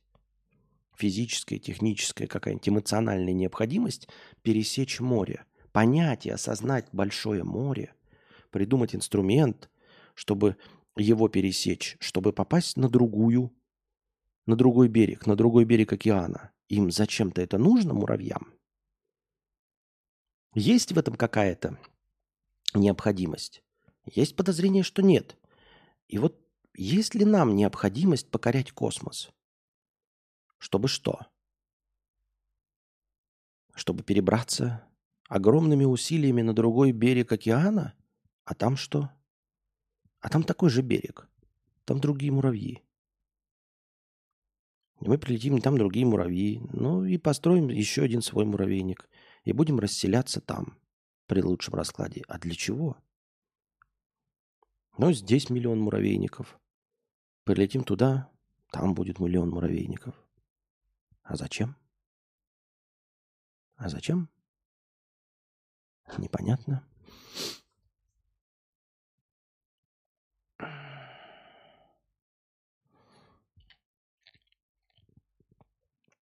Сапог от скафандра 101 рубль. Желаю здоровья, спасибо. Стоит ли переходить с айфона на камеру? На камеру? Сейчас фоткаю на мини, хочу купить 15 или Samsung. Нужно ли таскать камеру ради увеличения качества на 3,5%? Не-не-не-не-не-не-не. Не, если ты задаешься вопросом, нет. Э, фотографии это, это хобби. Это тяжелое хобби. Ну, тяжелое в смысле, это э, неприятное физическое хобби. Я постоянно с собой таскаю рюкзак. Вот. Я иногда, когда устаю, потом беру с собой один фотоаппарат без линз, без нихуя, только один фотоаппарат. И все равно я таскаю все время эту тяжесть. И в 9 случаях из 10 я не вытаскиваю фотоаппарат вообще. Я его только таскаю. Вот. Поэтому нет, нет, не рекомендую. Покупай себе 15 iPhone или Samsung какой-то сейчас последний S, S23, 24. Вот. А, и все. Не надо, не стоит того, я не вижу в этом никакого смысла. По тому, как я снимаю, мне удобнее телефон. Но может для меня откроется другой мир фотографии, нужно попробовать как новый этап. Ну слушай, во-первых, ты можешь посмотреть видео по фотографии, да, и просто задать себе вопросом, ты хочешь получать вот именно такие фотки? Ты знаешь, где и что ты будешь фотографировать, чтобы получать вот такие фотки? Ну, то есть ты такой, а, вот, блядь, например, да, условно, Хочу фотографировать здание. Посмотрел ты видео про фотографию архитектуры, такой, о, блядь, заебись. У меня в городе тысячи таких зданий, я знаю и все время мечтал их сфоткать. Окей. И тогда ты можешь взять на прокат. Ты можешь взять на прокат. Ты можешь попросить у друга фотоаппарат. И даже попросить, чтобы он с тобой походил, тебе показывал, как он фотографирует. Не, сходу тратить деньги на эту хуйню не надо. Нет, я когда покупал, я четко знал, чего хочу. Я к тому времени насмотрелся, прочитал кучу книг по фото, э, насмотрелся видосов. Это было вот, блядь, в 2010-м. Я уже к тому времени... и я понял, что я это очень хочу и желаю. Если ты уже фоткаешь и просто не знаешь, в чем получишь прирост, не надо, не, блядь, не заморачивайся, не трать на это время.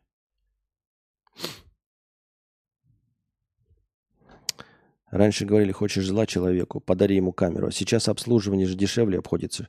Обслуживание камеры, да, ну так она сама по себе дорогая. Они сами пиздец как стоят. Ну ты ебнуться, блядь, 200 тысяч сейчас стоит фотоаппарат. Ебать мой хуй, блядь. Ебать мой хуй. Просто, блядь, по кумполу ебать мой хуй. Так. Тайный спонсор еще 53 евро. Спасибо большое еще, Идан, за 53 евро. Ты сегодня молодец. И все молодцы, кто донатит, и всегда молодцы. Не забывайте, дорогие друзья, становиться спонсорами канала э, на Boosty. Благодаря спонсорам канала у нас есть э, начальное хорошее настроение. Донатьте в Donation Alerts на настроение. Если вашу иностранную карту по какой-то причине не, по, не, по, не принимает Donation Alerts, пробуйте донатить через Boosty. Да, Boosty можно стать спонсором, чтобы постоянно поддерживать, но также там есть одноразовые донаты. Почему-то Boosty лучше принимает донаты, чем Donation Alerts. Поэтому донатьте через USDT по курсу 1 USDT принимается в 130 хорошего настроения. Донатьте в евро через Telegram. Э, принимаются по курсу 1 евро тоже 130 хорошего настроения. Дорого, согласен. Мой э, 5К обошелся плюс объектив 2200. Мой 5К что, что, что? Обошелся в 2, 2200. Ну, да. Где-то еще хорошо. Что что за 5К, не пойму. Тайный спонсор 53 евро. Я думаю, что беременна в 16 с Костиком будет духотой, извините. Вот что Костик хорошо проговаривает, так это кино. И кино я бы посмотрел. Кинокартины, кинофильмы, кино. Донат на просмотр кинолент. Кстати, где и когда их смотрят? Записи есть, я просто с деревни. Так, заказ кино мы смотрим, во-первых, вот на Киккоме. Кикком это э, копия Твича, но с Блэкджеком и кино. А, ссылку, естественно, предоставим, если там в телеге куда-нибудь. Донат на кино 50 долларов, и мы смотрим кино на мое усмотрение. То есть у меня есть какой-то список кино, которое я хочу посмотреть, и мы из этого списка на мое усмотрение смотрим. Если хочется посмотреть кино на ваше усмотрение, то 100 долларов. Естественно, избегаем все фильмы, нарушающие законодательство любых стран, начиная с э, Российской Федерации. То есть никаких э, свастонов, никакого фашизма, никакой порнографии, никакого восхваления экстремизма и всего остального. Благо, кино дохуя, хорошего, нормального и без всего этого. Вот. Но за 50 долларов мы смотрим кино, которое я хочу. А, фотоаппарат 5000 стоил. А, месяц уже владею. Два раза фотографировал, хотя вожу с собой всегда. Но, кстати, с этим надо бороться, Дмитрий, с этим надо бороться, и с этим можно успешно бороться. Просто сейчас я, у меня башка занята другими делами, а так в целом, когда чуть-чуть легче становится, чуть-чуть поменьше э, обычных головников, то фоткай все. Вот э, я в последние, когда разы там уже по Вьетнаму ходил, я просто брал фотоаппарат, просто наматывал на руку и шел. Вот просто я иду по улице, иду, у меня фотоаппарат в руке. Когда он у тебя в руке, ты будешь фоткать. Фотографируй все.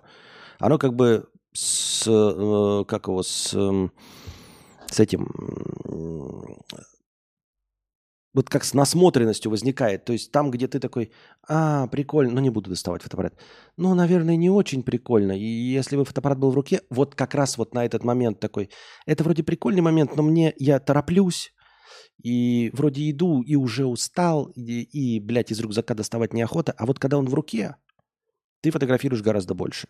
И можно фотографировать все, что угодно. Цифровой фотоаппарат современный, он как бы все. Я сейчас просто на пленку перешел, поэтому я еще жоплю пленку, хотя бы потому, что я хочу сам взяться на, за проявку, а пока еще не знаю как.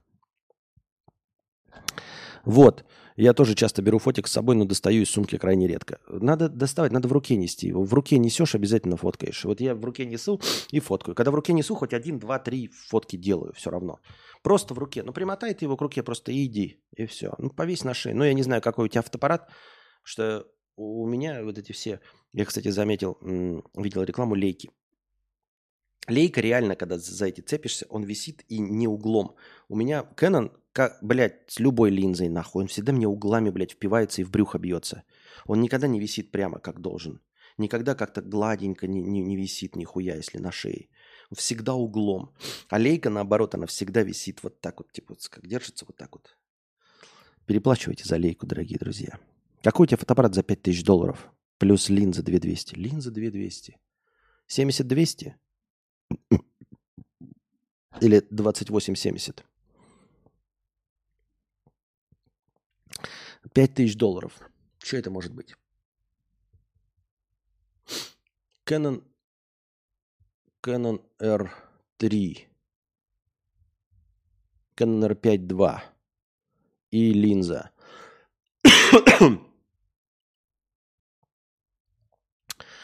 А, Canon R5 2. Так, это был донат на кино. Подожди. Если донат на кино, так его надо из настроения убирать. Донат на кино – это отдельно донат на кино.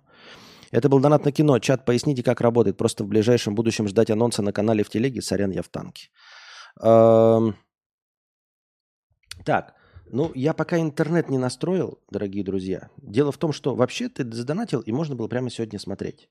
Но я интернет пока не настроил. Мы с вами сидим, ребят, на мобильном интернете. Если вы не, вдруг не заметили, у нас 144p и 2 мегабита идет, потому что мы экономим трафик, потому что я сижу пока на мобильном интернете, потому что проводной э, я не подключил. Вот, и поэтому с кином такая канитель не пройдет, поэтому придется пару дней подождать, пока э, не сделается интернет. Вот. А так, в целом, когда ты донатишь на кино, то, в принципе, в этот же день, ну, и можешь диктовать время. Ну, надо просто будет сойтись, типа, я хочу, чтобы было там восток-то по московскому времени. И я такой, могу. Или я не могу, давай перенесем вот на такое-то время. Так что тут придется пару дней подождать. пару, я не знаю насчет пары, я просто не, не в курсе дела, как оно сейчас там будет. Э, все упирается в интернет. Для разговорного-то стрима достаточно. Так что я пока должен тебе кино просмотр. Вот. Киком сразу же себе запиши, запиши ссылку.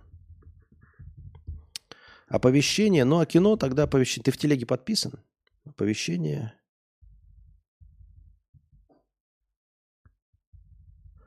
Оповещение в кино.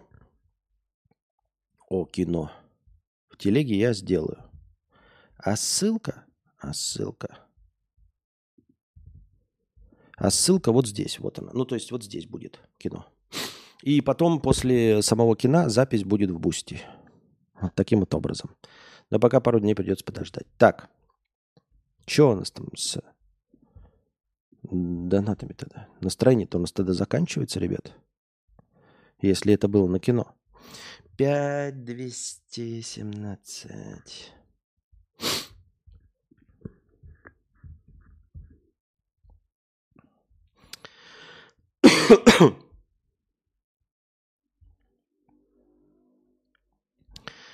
так.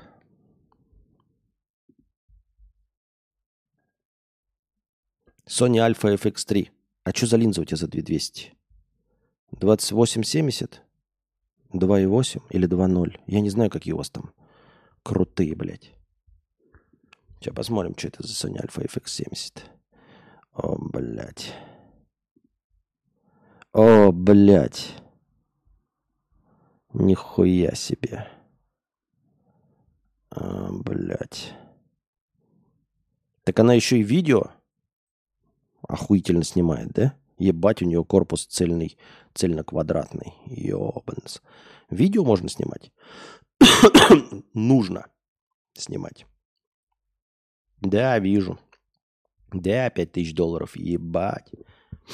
Нихуя. Ну вот, началось грустно.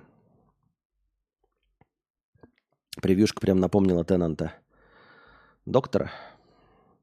2470. А. Ну, смотри, угадал, да? Ты сказал либо 7200, но либо 2470. А, 24, я сказал 2870. Я просто не знал, какой у этого. У, у, у, у Sony. Ну, класс я угадал. Молодец. Я сам себя не похвалишь, ходишь как оплеванный. Так, у меня Canon 700D, зеркалка, стекла тяжелые, кроме 50 мм. Особенно прямо, прям не поносишь на руке. Но иногда, выезжая на мероприятия, всякие насилую затвор. Э, блять, стекла все тяжелые, да, просто пиздас. Ебать. У меня у самого там стек... я ебал рот. Тулюсе, да. Китайские самьянги, они легенькие, они пластмассовые. Вот. Не обязательно 50 миллиметров. Еще меньше можно. С 40 миллиметров. Даже кэноновский 40 миллиметров. Он еще меньше. Там вообще такая бляха. И, и, и, и сам, не самьянги, да? Самьянги, по-моему. Они пластмассовые, можешь посмотреть. И недорого вроде стоят. Чепчик 50 рублей. Почему люди такие тормознутые на красном светофоре? Пешеходы. Я когда вижу, что на изи можно перейти, то двигаюсь. А все стоят. Почему они это делают? Нахуя стоять? Но это в тебе говорит водитель, конечно, водитель. Я сам такой же, блядь, бегунок, как только э, там цвет зеленый, я стараюсь побыстрее перейти дорогу, чтобы водителю, э, не, водителей не задерживать. Но это не конструктивно, потому что да никто быстрее никуда не поедет. Ты там, может, быстро перебежишь, а все равно какая-нибудь э, самая медленная будет медленнее всего идти. Дайте Костику эту камеру, он нам влогов запишет. Не-не-не, камера у меня есть, ребят, я влогов не запишу. Не запишу, не запишу. Так, ребята, у нас небольшой перерыв. Напоминаю вам, что мы теперь сидим без Твича, поэтому в записи э, паузы не будет, а для вас это будет выглядеть сейчас, как будто стрим оборвался. А, вернемся после обрыва стрима. Я пошла на пятиминутный антрахт. У меня антрахт. Девочки.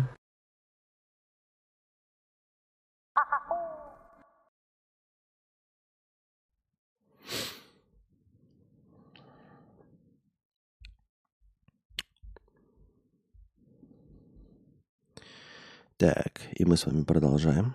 Если я вернулся онлайн, напишите в чат.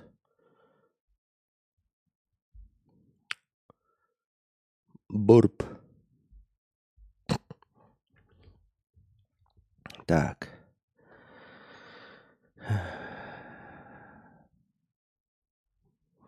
Когда идут разговоры про фото и наушники, такое чувство, будто мы с корешем говорили, и вот на его на секунду отвлекли, и он полчаса говорит о чем-то с другими. Ахахахах, вы слушаете и ждете.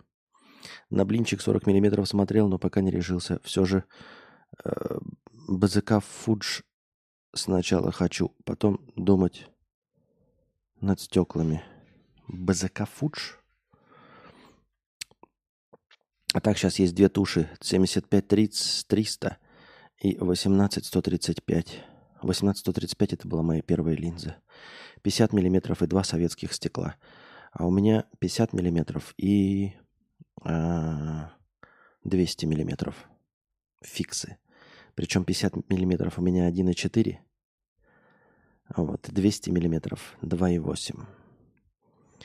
Из всего этого только полтинник легкий, но тут уже сама э, зеркалка весит. А если, не дай бог, с батарейкой ручной, ручкой, то и все. Да. Так. Димитреску 300 рублей с покрытием комиссии. Держи за проезд, мудрец. Уверен, у тебя будет подобная камера. Да мне не нужна подобная камера. Не-не-не-не-не-не-не-не-не-не-не-не-не-не. Так. У тебя бывали буквально приступы ненависти к себе, к жизни и отчаяния, когда видел в инете богатую жизнь в хорошем месте и потом вспоминал кто то и где ты, или сильно эмоционально не смотрел на это?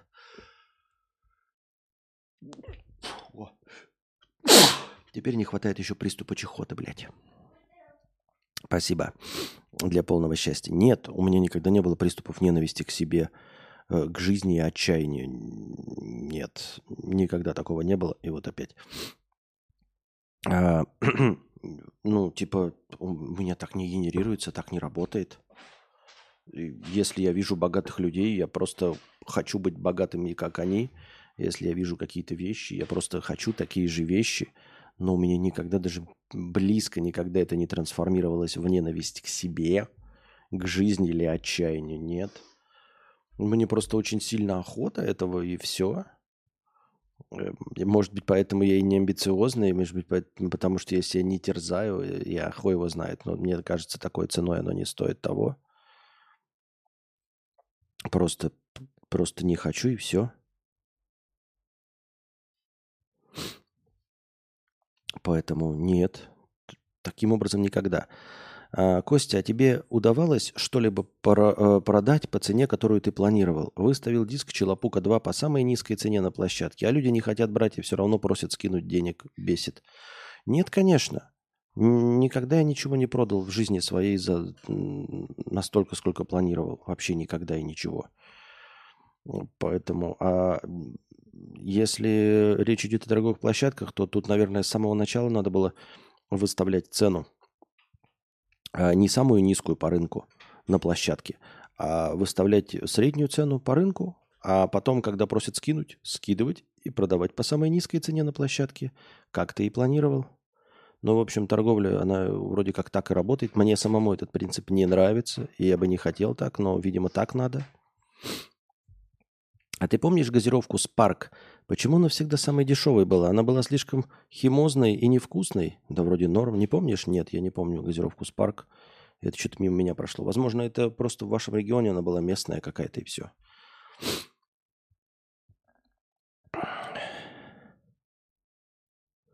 Что если чел на студ звукоз на студии звукозаписи долго скидывает материал? Э, ругать не могу, так как деньги зависят от него.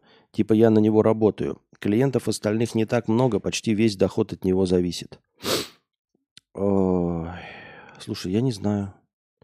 Я не знаю, если основной и главный клиент э, вообще в любом бизнесе, да, э, как это, стримообразующий клиент э, катает вату, что с этим делать? Да ничего с этим не поделаешь.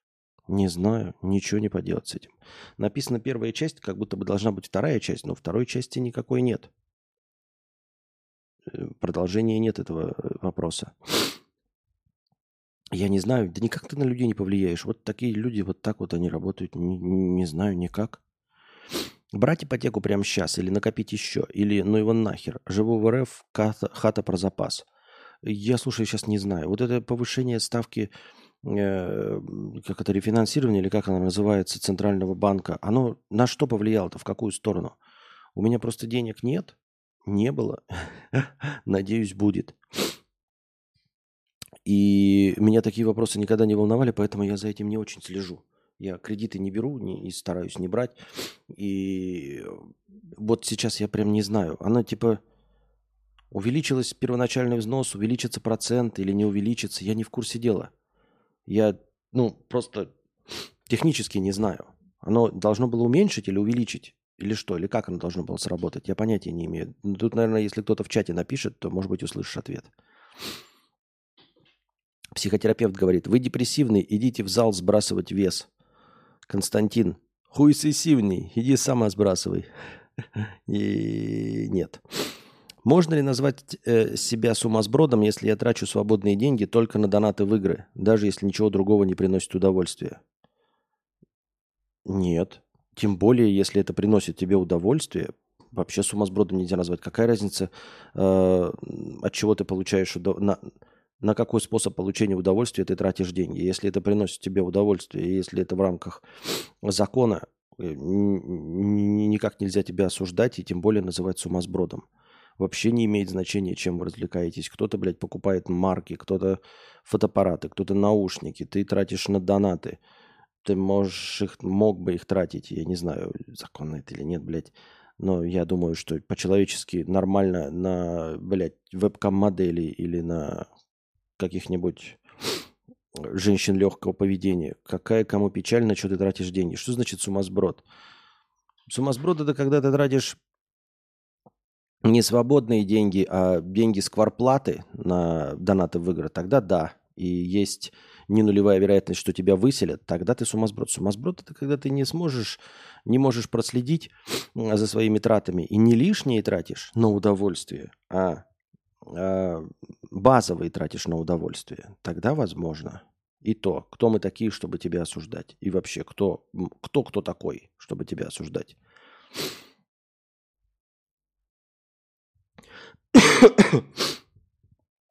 Привет, кака. Такой нескромный вопрос. Ты обрезан? Кто сталкивался с этим после 35 чатик? Спасибо. Э, нет, не обрезан, не знаю. И не знаю никого. Ну, в смысле, дело в том, что я бани не люблю. э, в бассейны и в прочие общие души. Я понимаю, вы мне не поверите, скажете, ну ты же блогер, ну серьезно, ты не видел мужские писюны других блогеров, конечно. Ну, хотите верьте, хотите нет, но не видел, поэтому не знаю. Как тебе дизайн Volkswagen Sirocco? Э, нормально, по-моему, насколько я помню, в Forza Horizon я на нем тоже гонял, прикольный, прикольный местами. Ну, там же есть э, какие-то, были такие провальные моменты в любом, а, у любого автоконцерна. Вот, например, посмотришь, там Volkswagen идут эти гольфы, красивые-красивые, нормально, прикольные, красивые, просили, а потом начинаются 2010 когда все стали почему-то, или я не знаю, кого они там копировали, корейцев или кого, и вот там где-то в районе 2010-2013 у всех наступает какая-то ебатория, блядь, конченая. Э, у Мерседеса, каких-то там даже топовых Мерседесов, вот эти вот круглые фары, которые а, обрезаны, отдален, причем две пары фар, которые отдаленно должны напоминать Porsche или что-то. У Volkswagen, у Гольфов вот эти тоже обтекаемые формы и какие-то непонятные передние фары. И потом быстро это сошло на нет и вернулось в какое-то более или менее привычное, нормальное русло. Ну вот, ну и также из Скирока где-то в этих, наверное, временах было говнище. Вот. Э, правильно, еще со времен Вьетнама мудрец соблюдает нашу договоренность не, обсуж... не, с... не с Вьетнама, ты еще путаешь, со Шри-Ланки. Вот. Э, э, о чем я, блядь? БЗК это беззеркал. А, беззеркалка. Фудж это Фуджи фильм, понятно. Беззерка... БЗК я просто не помню. Беззеркалка Фуджи. Молодец, блин, губа не дура, ёптать. Так вот. А... Вот где-то в 2010-2013, вот если ты смотришь такой, машина какая-то, как, как это, блядь, ущербыш какой-то. А, не потому что старая, а потому что, блядь, смахивает на, на, на очень плохо. И смотришь, вроде, ну, и стандартный Volkswagen какой-то там, вот, и Fiat и тоже. Если выглядит плохо и тебе не нравится и скажется безвкусным, это вот 2010 где-то 2013 года, вот это вот все. А потом до этого было прекрасно, и после этого все прекрасно. Где-то где-то Европа неправильно наступила э, в, как, в какую-то дизайнерскую тенденцию, которая мне не нравится. Может быть, это и хорошо, но мне не нравится. Потребительский теперь брать невыгодно. Ипотеку тоже, ставка там 15% без льгот. Вклады не могут быть больше 15%, кредиты не меньше 15%. 15% ключевая ставка. Как будто думаешь, стало понятней? Нет, понятней, дорогой друг, не стало. Вот. Ну и прежде чем мы перейдем к нашим о, унылым новостям, не знаю, нравится вам все-таки повестка дня или не нравится, надо напомнить себе, я не знаю, или я уже говорил про Э, интересные факты из Википедии. Интересные факты из Википедии. Ну, судя по всему, галочка не стоит. Да? Поэтому... Поэтому что? Поэтому, наверное, я об этом не говорил. Значит, э, наша постоянная рубрика. Редкая, но постоянная рубрика. Будем надеяться, что станет постоянной. Будем живы, не помрем. А, занимательные факты из Википедии выяснено, британскими учеными выяснено, дорогие друзья. Как вы думаете, надеюсь, вы не знаете, если вы знаете, то не говорите. А если не знаете, пока не смотрите. Как вы думаете, откуда был Конан? Вот этот самый знаменитый наш Конан Арнольд Брауншмайгер, он же, он же, он же, он же, как его, как зовут этого актера-то, который Аквамента? Да, Мамо. Джейсон Мамо. Вот, как вы думаете, откуда он был? Просто везде фигурирует Конан из Кемерии, Конан из Кемерии. Понятное дело, что это одна из первых фэнтези-вселенных, а, появившихся таких прям э, масштабных. Вот. Э, и, естественно, мир этот выдуманный, но, по сути дела, он является отсылкой к этому, к глубокому далекому прошлому. Вот. И Кемерия, та условная, откуда Конан, на самом деле это известная историческая область, настоящая историческая область. И эта историческая область, в нее входит Крым, а, часть э, Южной Украины, Ростовская, часть Ростовской области и Краснодарского края. Вот что такое киммерия. Вот откуда у нас дорогой Кэнон. Кэнон, Конан. Кэнон не оттуда, Кэнон откуда, из Японии или из, из Кореи. А Конан из Кемерии, да, ребята, он или украинец, или э, крымчанин, или новорос, или э, кубаноид, по сути своей, без обид, дорогие друзья. Так что вот откуда у нас был Конан на самом деле – если вы не в курсе. Но было это за 9 тысяч, по-моему, лет до Рождества Христова.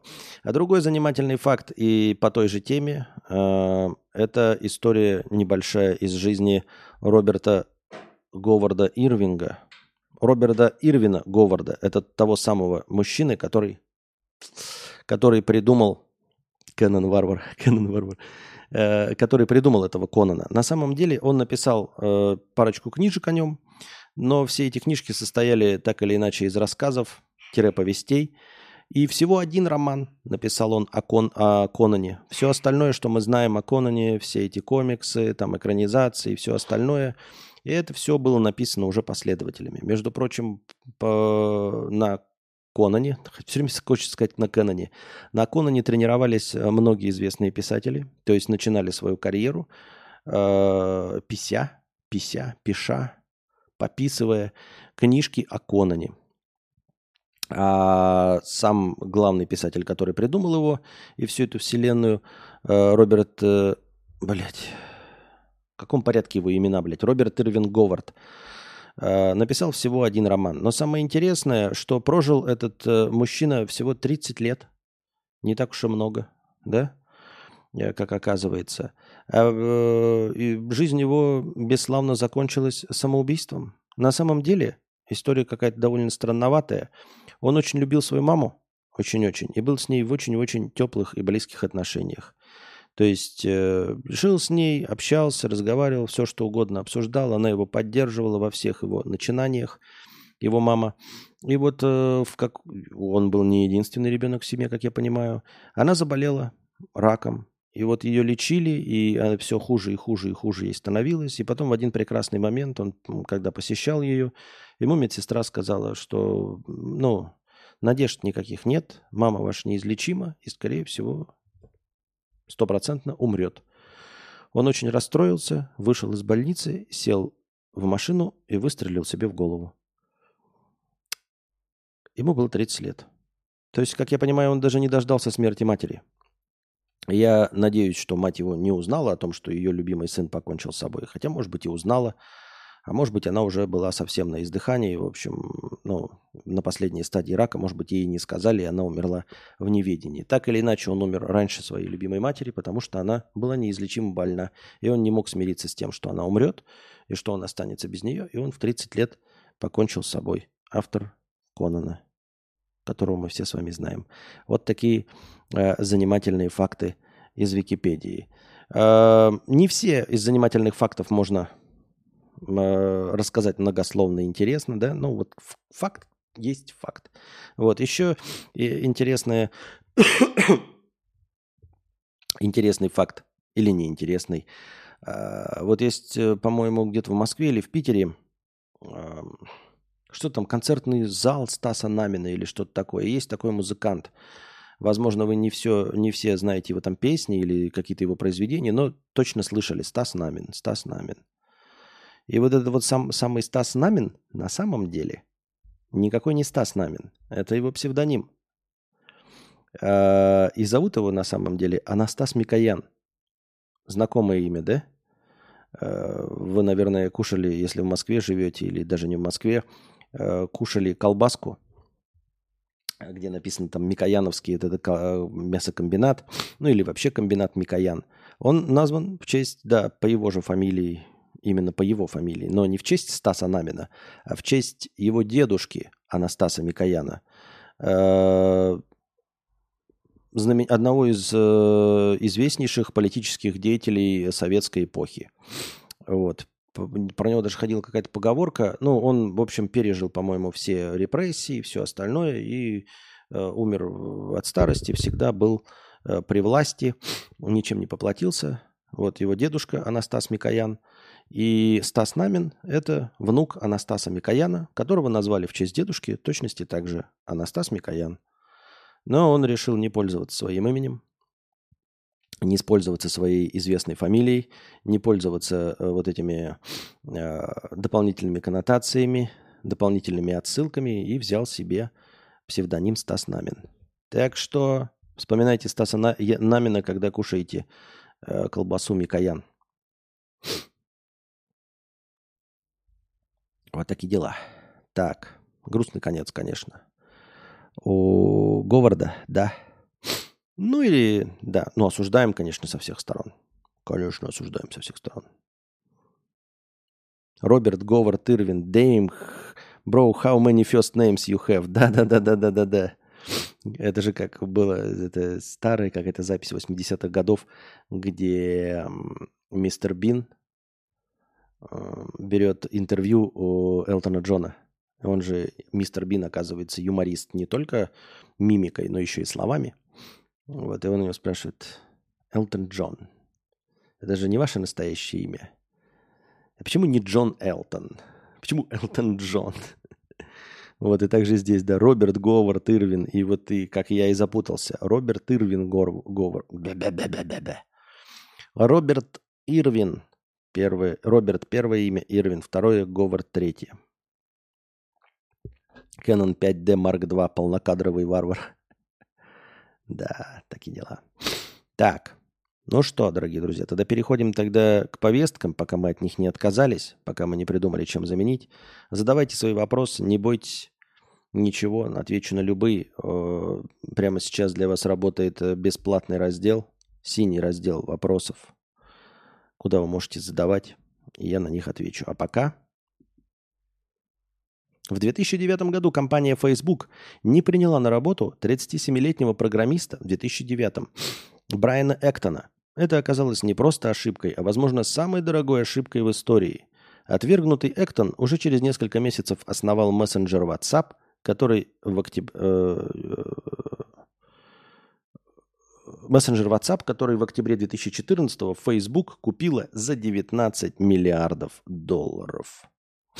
Вот такие вот дела, дорогие друзья. Да, и Facebook, и WhatsApp, и все запрещены в Российской Федерации, организации, все плохие очень, а-та-та.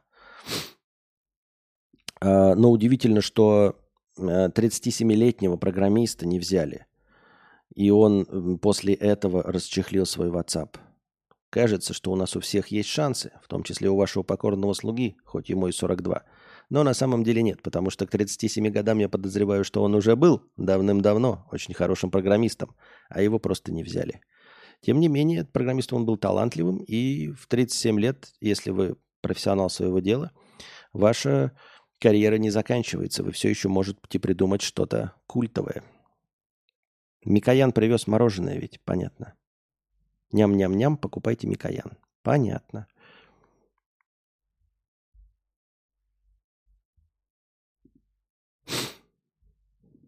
Везет же кому-то, да?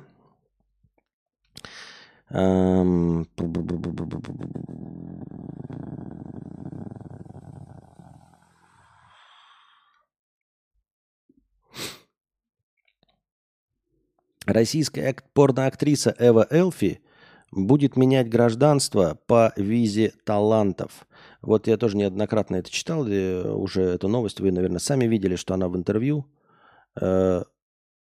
известной интервьюерши, я сейчас смотрю на нее, не могу вспомнить фамилию, по-моему, тоже иностранной агентки, в общем, сказала, что она получила уже визу США, ну или находится в процессе получения по визе талантов. И все новостные паблики, все журнашлюхи э, выдают это, в, естественно, эту информацию в том виде, что вот э, даже Соединенные Штаты Америки ценят порноактрис, что считается это профессией, что там можно быть талантливым и все остальное. На самом деле, ребят, если вы смотрели всю вот эту хуйругу в ТикТоках, в шорцах и интересовались бы э, всеми способами получения виз и других гражданств, ВНЖ и ПМЖ, вы бы, наверное, были в курсе, что американская виза талантов – это довольно простой, относительно простой, если вы профессионал в каком-либо деле, способ получить гражданство США. Вообще. На самом деле очень мало, э, ладно, будем пользоваться современной терминологией, не буду выебываться. На самом деле 96% всех кейсов по получению гражданства по визе талантов США одобряются. 96%. Дело в том, что далеко не все пробуют, мало кто пробует. Но те, кто пробуют, из них 96% получают гражданство по визе талантов. Виза талантов – это не значит, что ты должен быть пиздец каким э, известным, выдающимся или еще что-то в этом роде. Нет, ты должен быть профессионалом своего дела. И, естественно, для того, чтобы у тебя были таланты, тебе нужно подтвердить э, какой-то свой индекс значимости. То есть ты можешь быть просто инженером хорошим, но э, предоставить доказательство, что ты э, предоставить доказательства в любой профессии, что тебя знают вообще в курсе, что ты участвовал в конкурсах каких-то, побеждал, участвовал в симпозиумах, семинарах и всем остальном. То есть, если ты, например, э, охуительный, не, какой-то э, абсолютно гениальный, но профессионал своего дела, например, производитель табуреток, и у тебя есть сертификат, например, о том, что ты участвовал в британском э, конкурсе табуреток, э, есть, например, статья в, я не знаю, в Воронежском вестнике о том, что ты э, один из лучших мастеров табуреток в Воронеже. Есть, например, какая-нибудь э, статья, написанная тобой про табуретки для э, журнала интерьеров. Ты, в принципе, с вот этим набором, с вот этим кейсом можешь претендовать на визу талантов. То есть не имеет значения, чем ты занимаешься. Профессия не играет никакой роли. А поскольку э, Эва Элфи Дело не в том, что они признают порноактрис или эротическую деятельность. Нет, она просто профессионал в своем деле. Нужно абстрагироваться от того, что она ебется на камеру там, или дрочит, или еще что-то в этом роде. У нее есть регалии. У нее есть э, порно-Оскары. Это э, признание его как профессионал. То есть помимо вашего диплома, естественно, на визу талантов ты там с дипломом идешь. И должно быть признание твоих регалий, как я уже сказал. Статьи о тебе, Э, победы в профессиональных конкурсах, э, какие-нибудь неоднократные участия в этих конкурсах, ну и цитируемость небольшая. Поэтому э, дело не в том, что она ебется на камеру, а дело в том, что у нее есть доказательства того, что ее в ее профессиональной деятельности ценят и признают ее профессионализм, поскольку у нее есть порно-награды. У нее есть порно-награды. Есть статьи в интернете, написанные о ней. Вот. Есть ее какая-то еще другая профессиональная деятельность, доказывающая, что она, ну там, например, я не знаю, курсы порно-актрис, может быть, и, может быть, это она выступала на Теди э, с чем-нибудь про, про съемки в порно или в, в, эротическом видео. Вот, поэтому виза талантов ей дана. Не потому, что она трахается, и не потому, что Америке есть до этого какое-то дело, а потому, что есть профессиональная деятельность, и потому, что у нее есть э, признание других профессионалов в этой деятельности, что она профессионал. Поэтому, ребята, если вы, например, программист, да, хороший, работаете, не обязательно вам быть каким-то там сеньором или что, но у вас есть, например, э, какие-нибудь написанные статьи, да, если вы там, ну, име, да, даже в онлайн-журналах это тоже пойдет. Если у вас есть, например, победа в Олимпиаде, городской, там, республиканской, я не знаю какие, ну, то есть чем больше по количеству, тем лучше. Если у вас есть победы в Олимпиадах э, по информатике, и есть дипломы об этом, есть участие в каких-то там симпозиумах, да, сходках программологов, где вы выступали, и у вас есть сертификат, что вы там выступали. И это все вместе собирается, вместе с вашим дипломом программиста. И вполне себе, как мне кажется, если я правильно понимаю, может и должно проканать в качестве визы талантов, в, по крайней мере, в США. Я не рекомендую, там, не, не призываю уезжать или еще что-то в этом роде. Я имею в виду по факту. Нужна профессиональная деятельность и признание вас как профессионала в этой деятельности. Все равно, какой деятельностью вы занимаетесь. Главное признание вас профессионалом в этой деятельности. Вот что делает вас талантом, а не конкретно какая-то деятельность. Дмитрий А. 250 рублей. Мне почти 36, разваливаюсь морально, перестал хотеть э, чего-то хотеть. Что делать? Э, пойти к психотерапевту, спросить, поговорить, что, зачем и почему, наверное. Может быть, отдохнуть, может быть, ты в постоянном стрессе находишься, может быть, отдохнуть, может быть, как-то перезагрузиться, перезарядиться, может быть, эм, съездить куда-то, может уволиться, сменить место работы, может быть, сменить город вместе с местом работы, типа найти новую работу, переехать в другой город. А если я сам учрежу конкурс по лентяйству, выиграю его, награжу себя как профессионального лентяя?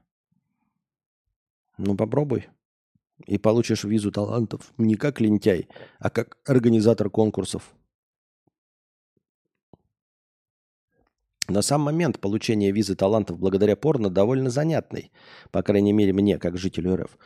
Ну, занятно. Занятно. Ну, занятно в том плане, что э, профессиональная деятельность, то есть э, люди абстрагируются от того, чем человек занимается. И их не волнует, по сути дела, чем он занимается. Главное, чтобы профессионально. Главное, чтобы талантливо. Вот. Если вы можете доказать, что вы профессиональный лентяй, то милости просим. Хорошо так. Опять какая-то пурга. Пурга моден.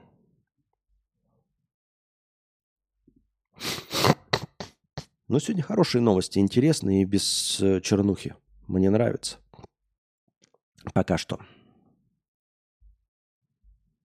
Проще через Мексику? Не проще. На самом деле не проще. Вот именно, что не проще. Как я уже говорил, 96% кейсов по визе талантов одобряются. А вот через Мексику нихуя. Там э, мякотка в том, что через Мексику это пиздец как сложно на самом-то деле – Э, нужно прилететь в Мексику, доехать до границы, записаться на прием, прийти, попросить убежище. И вас расчехляют дело на 5 лет. И вы в течение этих 5 лет вы не имеете права покидать Америку ни при каком раскладе в течение того времени, пока вы ждете суда. А суд может быть через вот, примерно 5 лет. И вот в, этих, в течение всего этого времени никакие обряды свадьбы, похороны, никакой повод не будет э, э, как вот слово забыл? Забыл слово.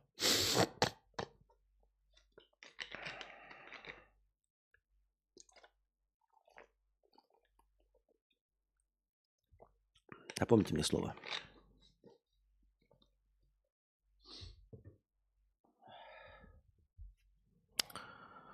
Ой. Никакой повод не может быть уважительной причиной для покидания Америки в этот период. Никакая причина не может быть уважительной. Вообще. То есть, если у вас, грубо говоря, что-то плохое случилось с родственником, и вам нужно полететь и, не дай бог, похоронить или э, поделиться своим костным мозгом, вы вылетаете и больше никогда не возвращаетесь в США. То есть вас больше никогда, ни по какому поводу в США не пустят. Ни по вот этому переходу границы, ни как туриста, никаким образом. Либо вы ждете вот эти пять лет своего суда и получаете или не получаете э, свое гражданство, или там что там, убежище, или как там называется. А, либо если вы летите, то вы больше никогда не возвращаетесь, вас никогда больше не пустят в СШП. Э, это сложно и дорого, мой друг. Переход... Мой друг переходил, ему все суммарно обошлось почти в миллион. Одни билеты до Мексики чего стоили из Москвы. Просто капец. Вот такие дела. Бродяга тайно заработал 1,4 миллиона долларов на бирже. О нем узнали лишь после смерти. Швед Курт Дегерман всю жизнь сдавал пустые банки, но оставил после себя миллионное состояние. Причина – тайная и сверхуспешная игра на бирже.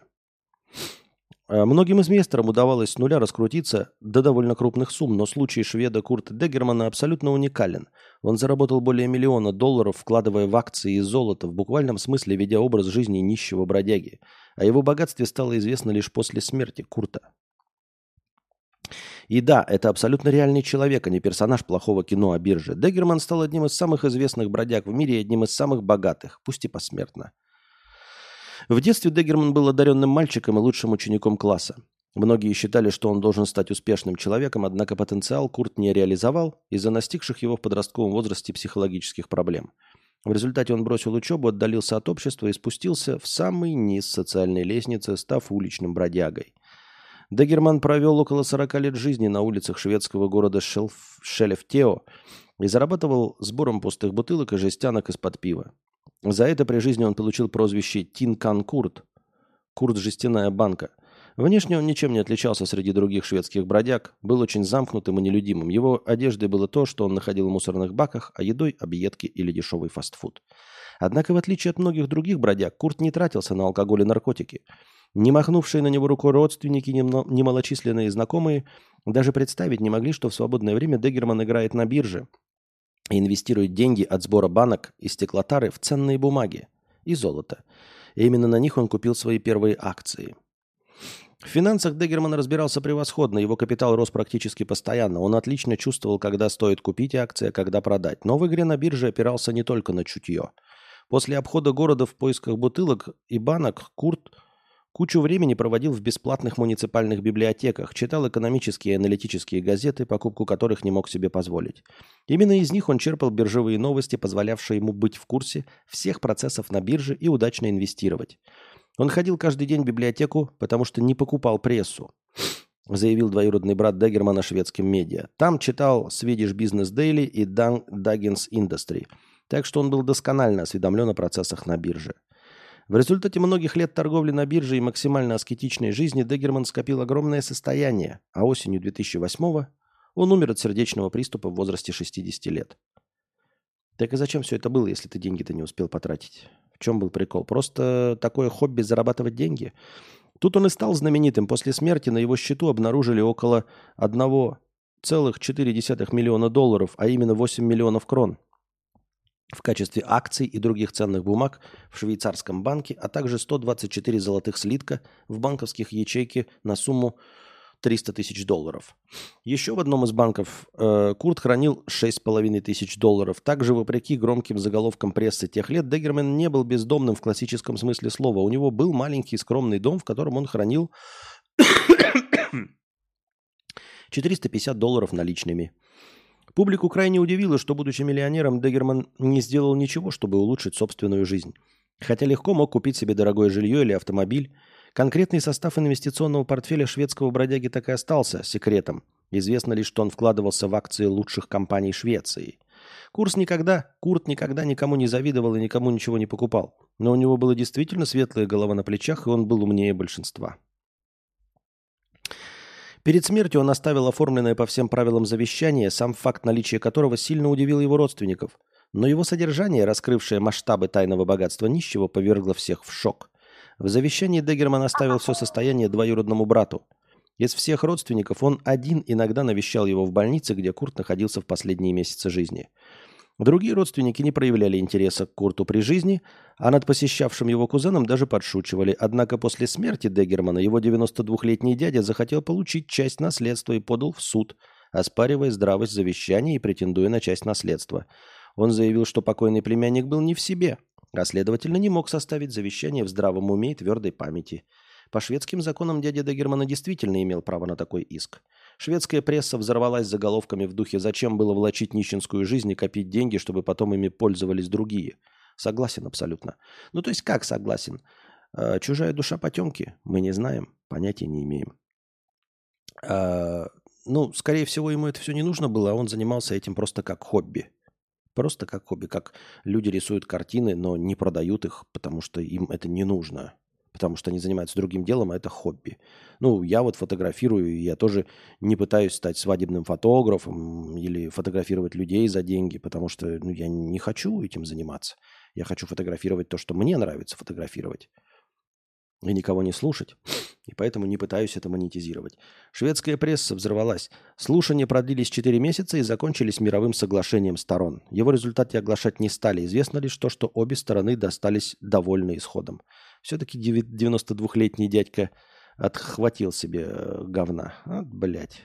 Вот судебная система, да? О, не в трезвом уме, не твердой памяти. Надо было все-таки Дегерману, наверное, составлять свое завещание не просто так. Мне кажется, если бы он составлял завещание э, при помощи нотариуса, и нотариус бы заверял то, что он находится в трезвом уме и твердой памяти, то, наверное, провернуть такую хуйню дяде бы не удалось. Хочется, чтобы было как в мелодрамах, да, оценили именно двоюродного кузена, который ходил к нему и ухаживал. А нет, получил все, не все, а какую-то часть получил 92-летний дядька, который ебал Тулюси, блядь, с ним вообще общаться хоть как-нибудь, а деньги свои получил. Ну вот и чего добился тут Курт Дегерман. Поэтому, ребята, если вы тоже такие бомжары, блядь, а зарабатываете миллионы, не рассчитывайте на то, что и не собирайтесь их сами тратить, не рассчитывайте на то, что система будет на вашей стороне. В конце, перед самой смертью, сожгите все нахуй, все документы сожгите. Все документы уничтожьте.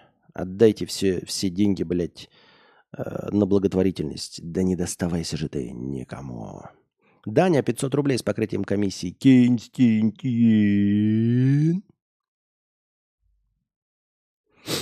Ургата пишет правильно, я тоже хотел об этом сказать. Миллион долларов – это же тупо дефолтный дом в этой самой Швеции. Да, да, да, да, да. Ургата прав.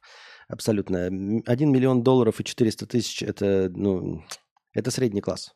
Швеция – это средний класс. Ну, то есть он, не, я не знаю, что там. Они взрывались только, наверное, потому что он был очень беден и типа бомжара. То есть между тем, сколько он потреблял и сколько у него было, пропасть лежала. Но вообще, по меркам Швеции, нет, я думаю, что у многих швец, шведов э, на счетах это... Э, то есть он не какую-то фантастическую деятельность вел по меркам Швеции э, в инвестициях. Я думаю, что это стандартные, вот для среднего класса, это просто стандартные семейные запасы. Более чем уверен. Я видел э, ценники шведских квартир, домов. Они стоят по полмиллиона. Это просто стандартные, полмиллиона долларов стоит. Вот. Да, он мог себе купить, ну, то есть полмиллиона плюс машину и жил бы, если бы кушал, да, а не, а, а не побирался банками, то у него был побольше. То есть никакой у него... А, фантастической хитрой схемы не было, очевидно. Вот.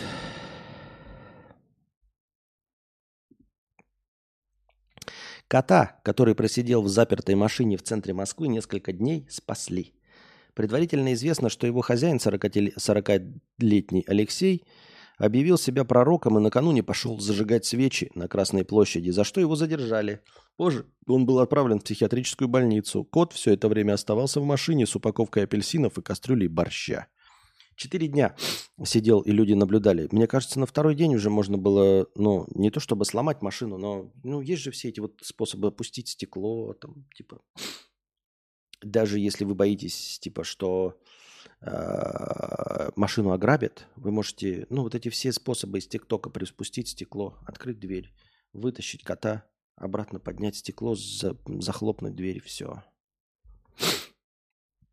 В конце концов, можно же было, э, если машина стоит и там кот, да, ну, то есть первый день вы увидели, такие думают, может, хозяин подойдет. На второй день вы это видите. Вызывайте эвакуатор – Вызвали эвакуатор, он увез на охраняемую стоянку. На охраняемой стоянке вы открыли дверь, ну, стекло опустили, достали кота, закрыли, чтобы ну, машину не ограбили на охраняемой ста- стоянке, куда эвакуатор увез. Все. В чем как-то излишняя драматичность, мне кажется, нет? С аккаунта московской чиновницы заказали 137 анальных пробок, почти на 19 тысяч рублей. Они так мало стоят. Сотрудница утверждает, что ее личный кабинет на маркетплейсе взломали. Как пишут журналисты, женщина не получала посылку и обратилась в полицию. Вот это подстава, конечно. Заказали 137 анальных пробок. Что с ними делать? Реально. Ну, понятно, что подстава, нахрен бы любой человек нормальным... И тут, понимаете, это не, знаете, например, там количество взял, случайно нажал, и три пробки пришло вместо одной, да, там типа плюс-плюс нажал, не очень понял, заказал три пробки. 137 это надо, блядь, либо 137 раз нажать на плюс, либо прям ввести 137 пробок.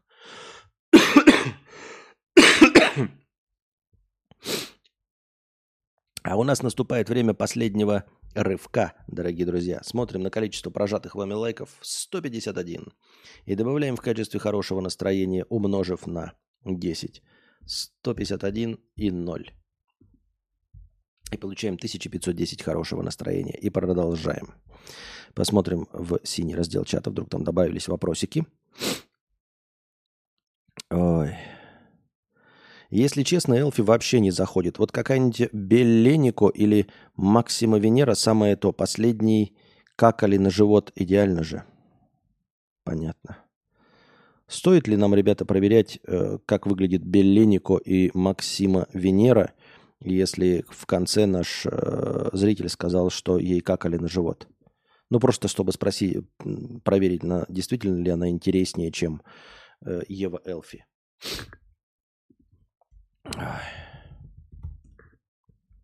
Нихуя.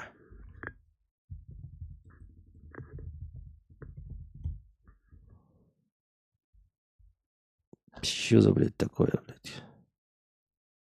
Ох, все понятно. А что, а как, блядь, открыть-то? Управление настройками. Можно, пожалуйста? Show me. Ты же прям один в один показываешь. По-моему, вообще очень похоже прям на саму Элфи. Это ты специально подобрал, типа, похожие, типа, мы должны сравнить, что она лучше выглядит или что? По-моему, выглядит как и Велфит, прям как, как сестры. Это раз. А второе кто? Если Ладу сделать по техпроцессу, то она либо не соберется, либо не поедет. Понятно. Это к чему это? Это вы к чему это? А второй Максима Венера.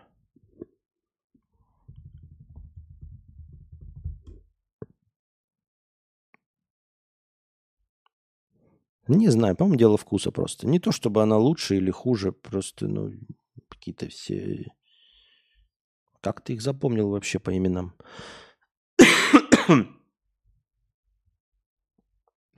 Что такое мужественность и завидуем ли мы быдлу? Я что-то не вижу связи между этими вопросами. Что такое мужественность? Слушай, я не знаю, и я даже не хочу разбираться в этом вопросе. Это какое-то совершенно выдуманное понятие для каких-то закомплексованных людей, у которых нет других характеристик.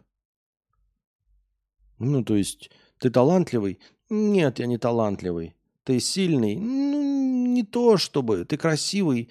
Я бы не сказал. Ты денег много зарабатываешь? Не знаю. Ну, какой ты? Ну, зато я мужественный. А, а мужественный это что? Ну вот, ну ты типа, блядь, мужественный, типа больше других зарабатываешь? Нет. Ну типа, типа ты, ты сильный, ты можешь там э, э, этих, э, как его, Мирку Крокопа победить? Ну, ну, ну, ну нет, а что ты? Ну я мужественный. Ах, мужественный. Тогда ладно.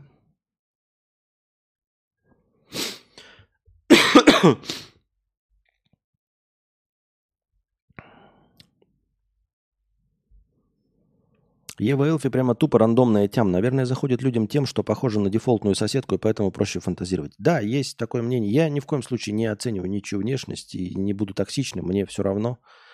Вот. Э, но вообще в целом э, система, при которой э, усредненный человек более популярен, чем какой-то выдающийся, в какой, ну, именно в, в визуальном плане. И это именно потому, что, да, ты можешь вот ассоциировать с какими-то близкими, похожими, да, эм,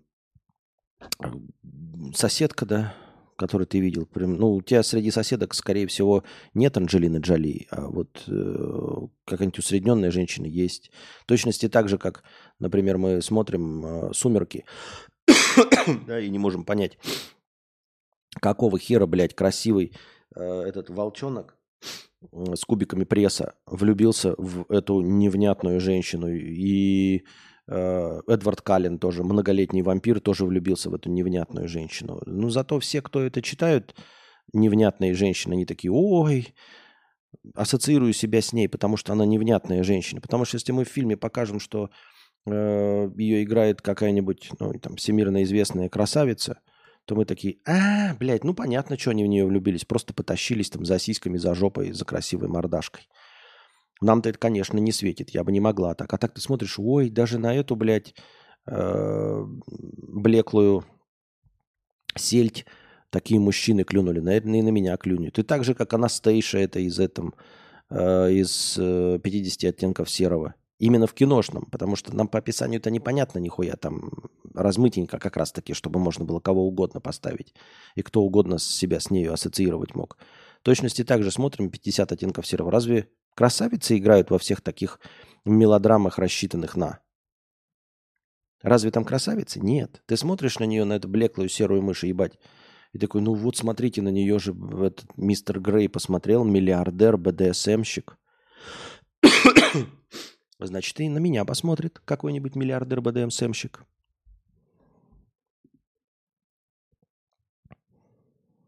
Работодатели выдумывают зумерам красивые названия должностей, чтобы заманить их на работу. Это новый способ борьбы за молодые таланты. Звание начальника, но обязанности и зарплата джуна.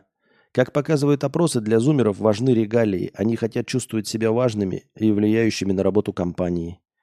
Понятно директор по ком- ком- корпоративной коммуникации.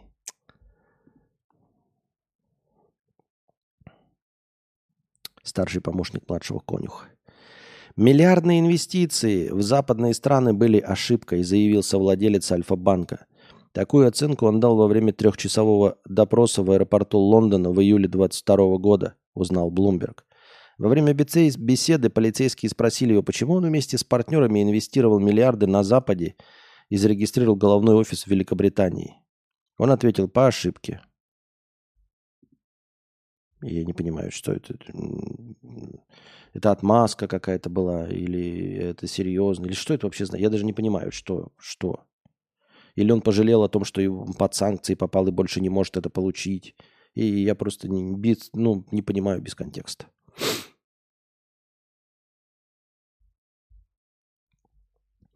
Певец и композитор Игорь Николаев зарегистрировал звание, название своего хита «Выпьем за любовь» в качестве товарного знака.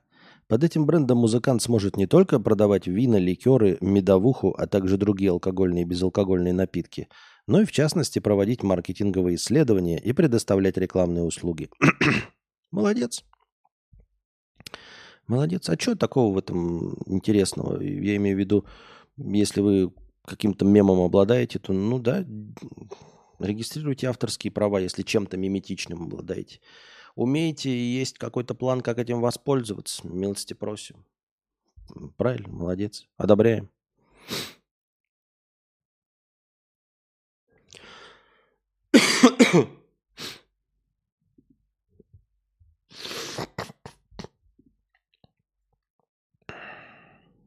По смешарикам анонсировали фильм с живыми актерами. По сценарию экипаж космического корабля погрузится в симуляцию смешариков, а сами шарообразные вселятся в тела космонавтов и станут людьми.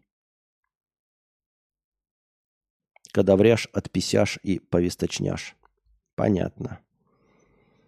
М-м, идут по пути космического баскетбола Space Jam. Насколько я узнал, недавно посмотрел, помните космический баскетбол фильм-то, да? С э, Багзом Банни и э, Майклом Джорданом, что это все на самом деле была реклама, что этот фильм провальный э, и у них там был, а у нас стал культовым, потому что мы как бы не только в переводе потеряли, но и потеряли в миметичности и в отсылках. То есть там это был просто наглая вообще, наглейшая реклама. Это фильм Product Placement целиком и полностью по всему. То есть они просто издевались вообще над э, маркетингом. Э, когда персонаж там, заходит к другому персонажу и говорит, пойдем покушаем в Макдональдс, купим мой любимый Биг Мак, э, среднюю картошку, возьмем Кока-Колу и сычуанский соус, а потом я надену свои кроссовки Air Jordan, мы сядем в Dodge Challenger и поедем на футбольный матч Лос-Анджелес Лейкерс. Нам просто переводили, возможно, часть этого переводили, но мы просто не понимали, для чего это все произносится, зачем и почему. И нам просто переводили, пойдем поедим в фаст фастфуде, а потом на моей машине поедем на футбол. И, и смысл терялся, но даже если бы нам точно перевели, для нас, не погруженных в ту рекламную атмосферу тех годов, именно в Америке, не было понятно, что это все, все целиком продукт placement. Это как если бы мы там открыли, э, если бы сейчас сняли вот это по смешарикам, э, то представьте себе, да, что там, я не знаю, какой-нибудь Игорь, э, ой, Игорь, как его этот, Ефремов актер, э, значит, действия происходили бы в магазине э, этих настоящих брендовых кроссовок, спасали бы всех вот эти смешарики э, от подделок кроссовок, вот. Э, и постоянно, значит, в кадре были бы какие-нибудь там э, вкусные точка, ссылались бы на вкусные точка, на все бренды, заправлялись бы на Газпроме и постоянно бы об этом говорили, что заправляются они именно бензином 93-м именно на «Газпроме» и едут на «Москвиче-2», потому что кроме как на «Москвиче-2» ездить ни на чем нельзя. Вот. И справедливо, что в те времена в Америке, ну, это было прям оскорбительно много рекламы. Это был прям изначально рекламный ролик Майкла Джордана, кроссовок Air Jordan и всех сопутствующих товаров, там, всего остального. Вот, и это я к чему? Это я к тому, для чего был снят тот фильм вообще, в принципе. У него не было задачи э, стать культовым для детей. То есть он стал им случайным, бонусом. Это был большой рекламный ролик.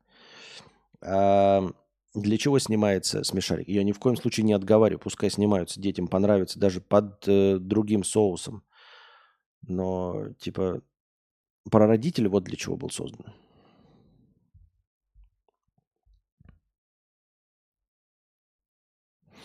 В Челябинской области училка переспала с учеником. Заявление на нее написал собственный муж. По словам рогатого супруга, его 26-летняя жена-учительница совратила 15-летнего девятиклассника и привела домой, где они потрахались по обоюдному согласию. На училку завели уголовное дело, но по данным СМИ, ее не отстранили от работы, и она все еще учит детей, в том числе и того самого 15-летнего счастливчика. Мы, конечно, осуждаем безусловно, по всему этому, да. Но серьезно, со стороны 15-летнего осуждаем ни в, ко- ни в коем случае. Ну вот если бы где-то там в Америке там было, да, ну это же прям стандартно. И не какая-нибудь там э, 54-летняя Капиталина Леонардовна, понимаете, массой 150 килограмм, а 26-летняя, это же просто мечта каждого дрочера 15-летнего. Просто мечта. Он же, блядь, когда будет в будущем кому-то рассказывать на попойках, когда будет студентом, ему же, сука, блядь, никто не поверит. Ну, никто не поверит. Знаете, э, все там такие э, приезжают, там, там э, студенты встречаются на первом курсе в, в общаге. Я там трахался там в летнем лагере, там такой, а ты что? А я трахнул училку. Сколько ей было? Небось, 55 лет, в это еще можно поверить. Нет, ей было 26. Так кому ты чешешь, ебаклак, блядь? Чё ты гонишь вообще, блядь? Училка 26 лет красивая, да, и посмотрела на тебя, блядь, хлюпика вонючего. Чё ты, блядь, нам рассказываешь? Да.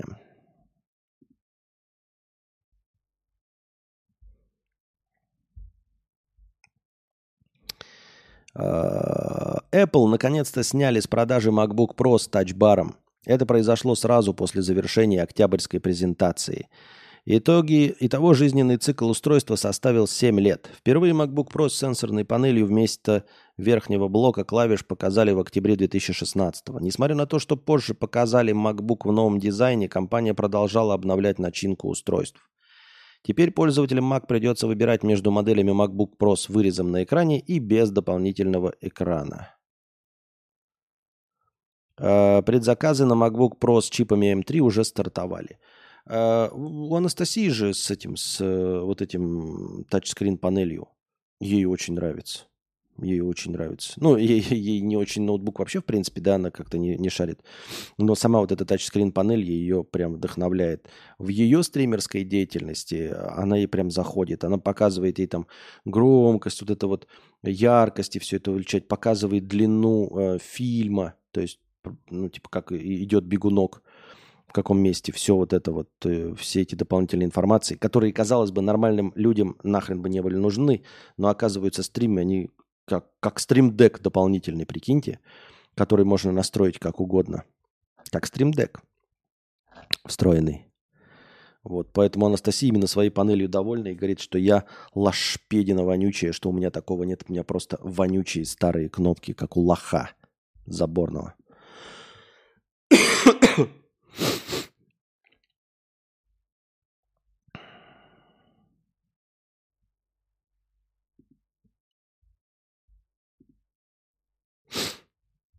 Так.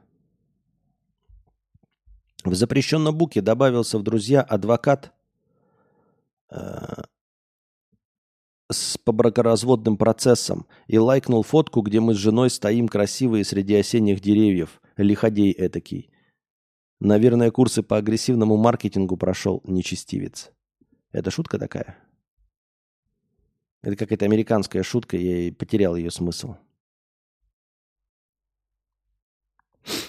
Как говорить уверенно и убедительно? Первое. Говорите медленно. Уберите нервный смех. Перестаньте использовать э Действительно верьте в сказанное. Ой, блядь, верить в сказанное, серьезно. Удерживайте зрительный контакт. Используйте позитивный язык тела. Позитивный язык тела это как? Это вот плюсы вот так показывать, да, такой? Говорите медленно, не теряйте зрительный контакт, не экайте, не бекайте, не мекайте. Будьте уверены в том, что говорите, и используйте позитивный язык тела. Что ты делаешь? Ты что, думаешь, что я вампир? Нет, я просто плюсики ставлю. Позитивный язык тела. Что такое позитивный язык тела, блядь?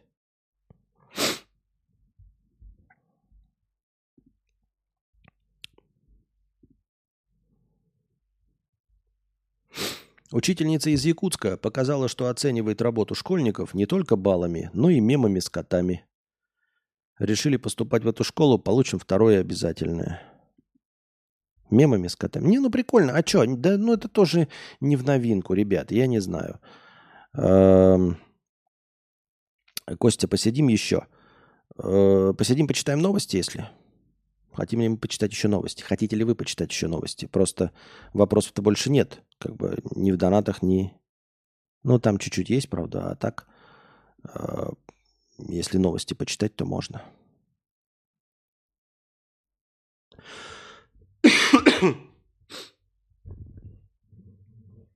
то можно посидеть, да.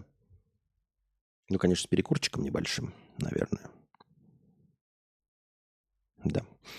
Да, ну, кстати, новостей до хрена. Мы можем, кстати, устроить марафончик и доебашить. Просто кто-то говорил, что не будут кидать мне новости, во-первых, про чернуху, а во-вторых, мы будем как-то от новостей, может, отходить. Я вот тоже не могу. Мы примем решение это или что? Что вы думаете по поводу того, э, чтобы читать новости? С одной стороны, донатор прав, который вот сегодня в межподкасте задонатил и сказал, что новости – это уныние, исходя из того, что мы все это уже прочитали – и до тебя в тех же самых пабликах, что и ты. С другой стороны, как я уже сказал, не все прочитали, не, не всем из вас надо читать это. Но вы не против послушать это, а, от меня, а во-вторых, что самое главное, это послушать мое мнение по поводу этих новостей, если мне есть что сказать, и как я на это реагирую. Что вы думаете по этому поводу? Или устроить опрос? Но в любом случае у нас сейчас повесток набралось до пиздищи. То есть э, что читать и обсуждать есть, потому что они накапливаются очень быстренько. Я тут приболел еще один день было. А, поэтому можем. Можем начать. Можем начать. Новости есть. Есть ли у меня силы? Мы уже три часа простримили. Есть. И несмотря на то, что болею, есть деньги. Это неплохо. Алекс, BP, три с половиной тысячи рублей. Костя, можно разбан? Собака Алекс, BP. Где разбан-то? Ёптать. Разбан-то где?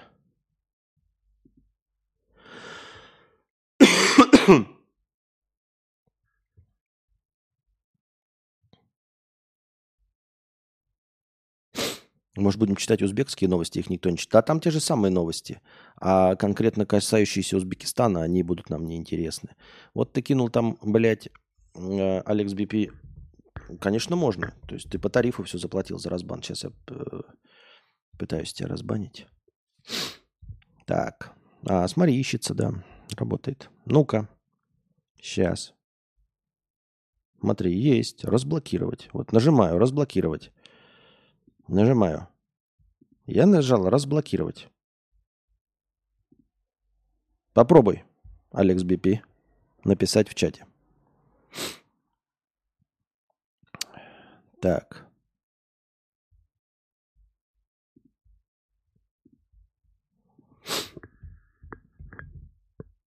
Это, кстати, донат был на разбан. Так, текст, тест. Тест пройден. Ух ты, заработала. Долго очень не работала, ребята, система э, разбана. YouTube же как-то не хотел все с этим справляться. так, а что, у меня пауза стоит, что ли, или что?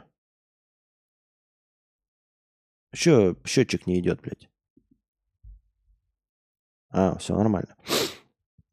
Есть. Так что, ребята, Оказывается, система теперь официально работает. Просто я раньше говорил цену, но типа не призывал, и никто этим не пользовался, потому что система давала сбой. Не, не, не, не получалось разбанить. Так что вот теперь, ребята, возможно, система работает. Вот Алекс BP дал свой ник, а, именно вот этот, который сейчас сокращение в этом, в Ютубе. Вы же знаете, да, что у меня сокращение работает? YouTube слэш собака ПКК. Подкаст Константина К. ПКК. Короткое довольно имя. И там же сейчас всем раздают вот эти ники, вы сами себе можете ник выбрать. Вот, вот он дал, просто написал собака и этот ник, и я нашел его в Ютубе, нажал и разблокировать. То есть, возможно, теперь это все работает. Три с половиной тысячи за разбан. Новости клевые в твоем исполнении. Спасибо. Ради эксперимента можно попробовать на недельку новости дропнуть, но надо над чем-то тогда занять освободившееся эфирное время. Алекс, BP 1000 рублей. Ну и на хорошее настроение немного. Спасибо за хорошее настроение.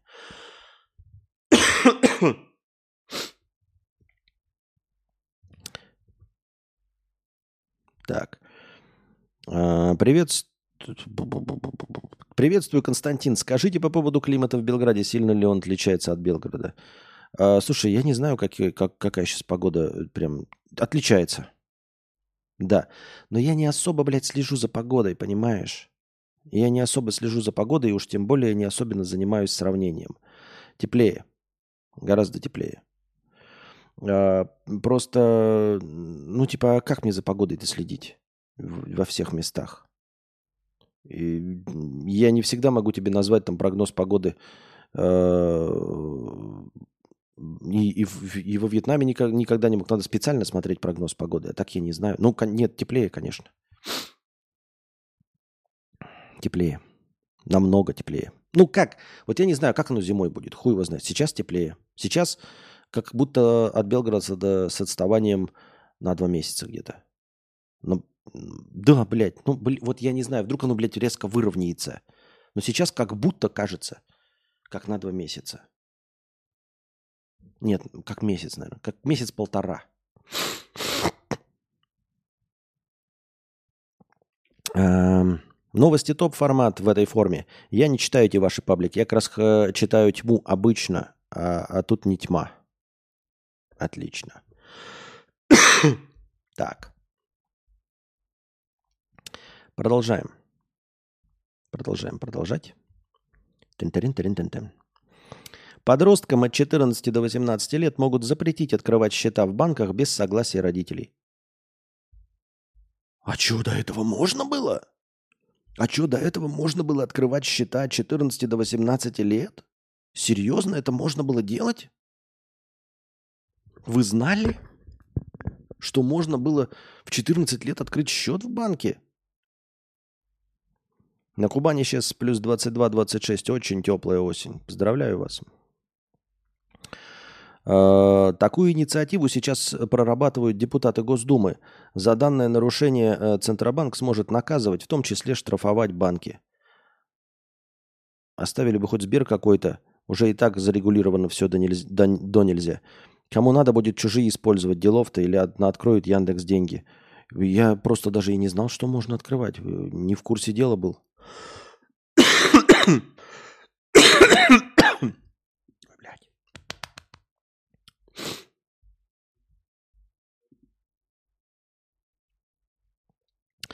Тарифы на мобильный интернет в России могут вырасти в 10 раз, узнали известия. Минцифры планируют одобрить новую методику расчета платежа за использование частот ЛТЕ.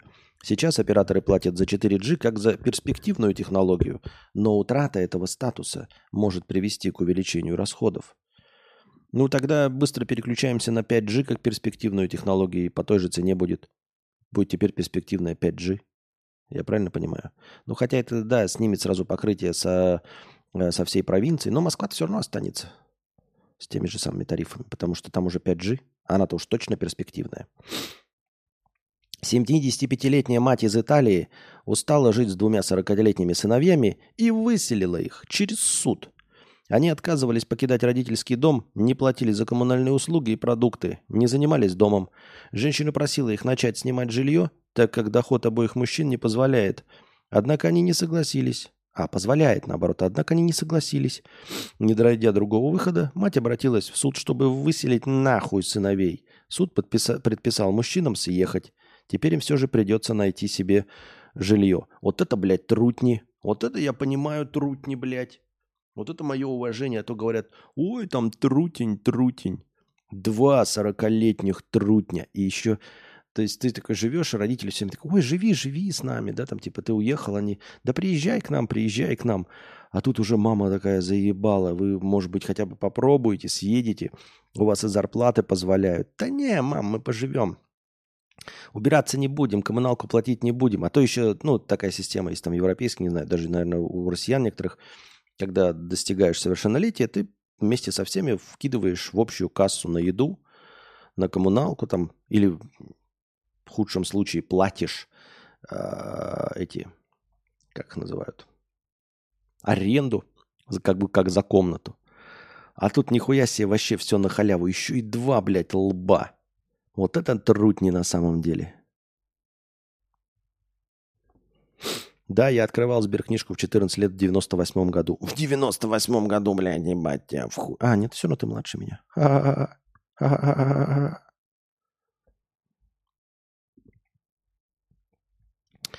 Таинственные незнакомки соблазняют мужчин. Черные вдовы охотились на одиночек и убивали ради квартир. 65-летнего Александра Золотухина убивали два раза. Сначала у него появились странные собутыльники, из-за которых пенсионер попал в реанимацию в соседней области. А после, сама собой, в его квартире появилась молодая любовь. Через несколько недель тело мужчины нашли в лесу. Именно по такой схеме работала преступная группировка – Однако дядя Коля выжил. Пенсионера вывезли э, из его квартиры на съемное жилье и заперли. Водку подвозили регулярно. Хотели довести до инфаркта, чтобы квартира перешла его новоиспеченной жене. Но преступники не учли наличие у Николая дочери.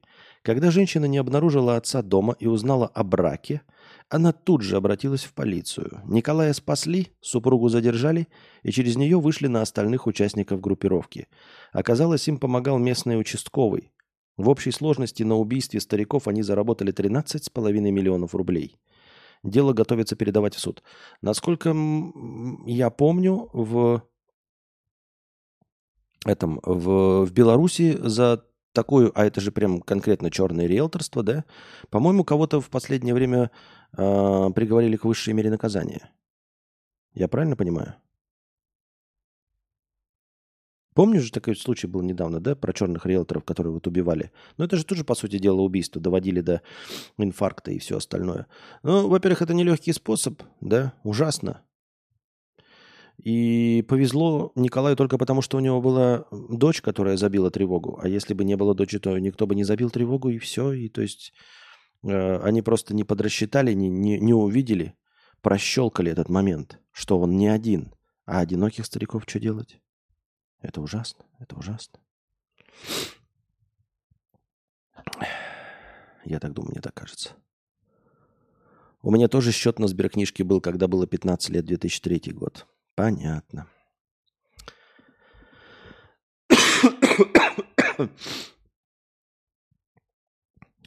Так.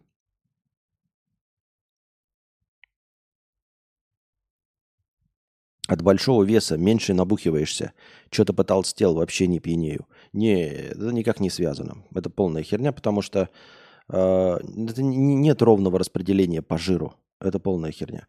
Потому что ты выпиваешь алкоголь, и он впитывается в желудке. Вот. И там работают химические процессы и всасывание в желудке. На желудке у тебя э, с внутренней стороны, с внутренней стороны, да, во всех этих вот,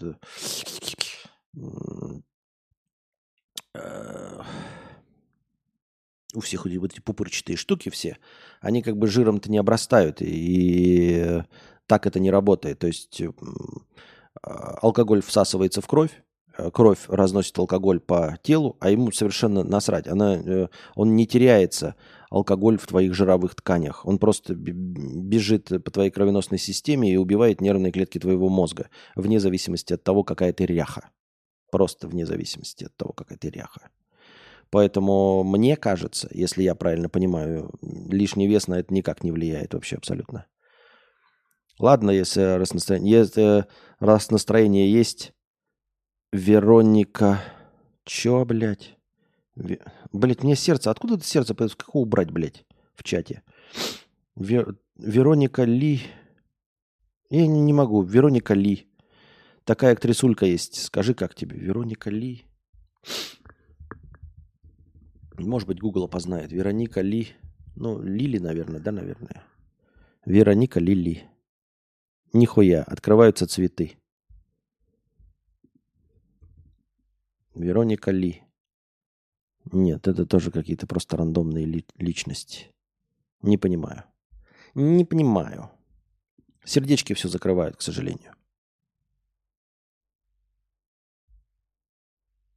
Так. Так что, мы будем продолжать сегодня или на сегодня заканчиваешь? Я не очень понимаю. Мне, то есть, устроить перерыв или мы все на сегодня заканчиваем? Там просто Анюта Афонина э, зашел, спросил и все. И потерялся. Вероника Лил. Ага, Лил. Лил Памп.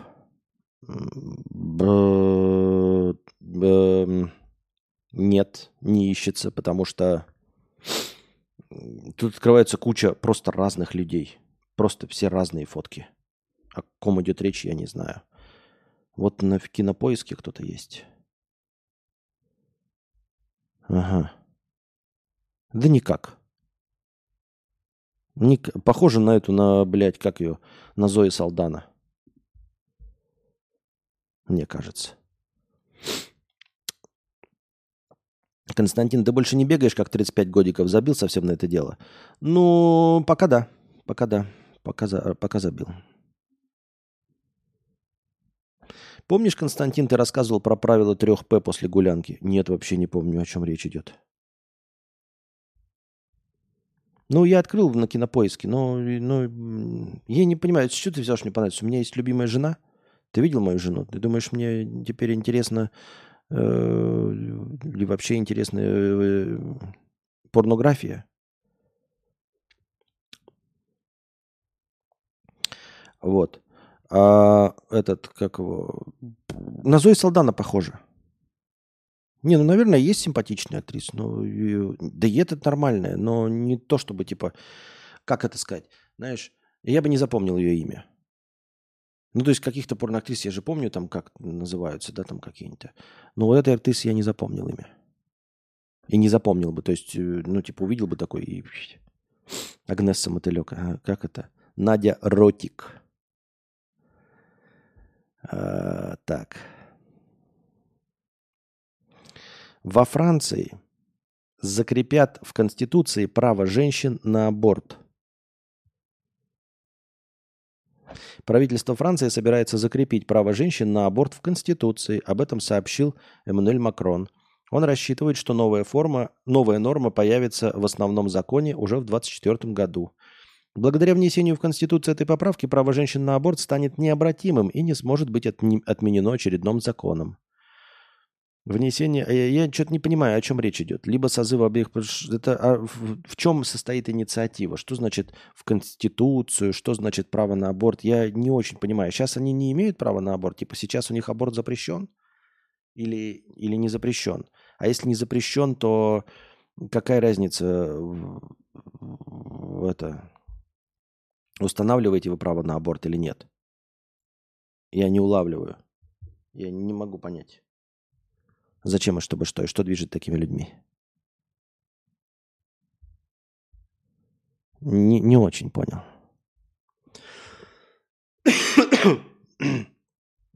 Если было запрещено, то тогда бы и написали так. Во Франции 2024 года женщинам будет разрешено делать аборт. Сак, так, с аккаунта московской, это мы про 137 анальных пробок уже читали. Я нынче тут прочитал вот такую вещь. Как вернуть вкус жизни? Перестаньте смотреть и начитывать новости на месяц и увидите, как их изменилось восприятие реальности. А, ну это я читал как раз. Про-про-про-про-про-про-про.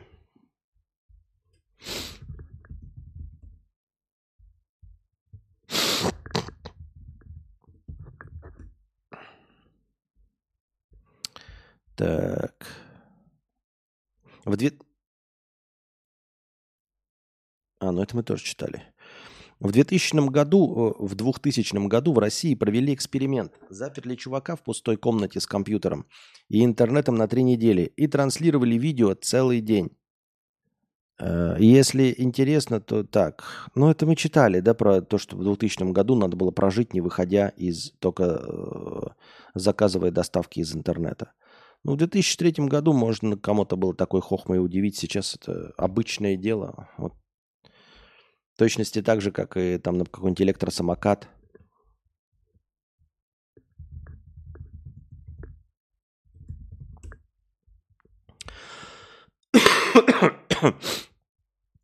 и электроавтомобиль. И, кстати, вот мне не интересно, э, мне не интересно, мне наоборот интересно, а в чем была проблема создавать Теслы раньше? Кто-нибудь может в двух словах написать, почему Тесла не создали раньше?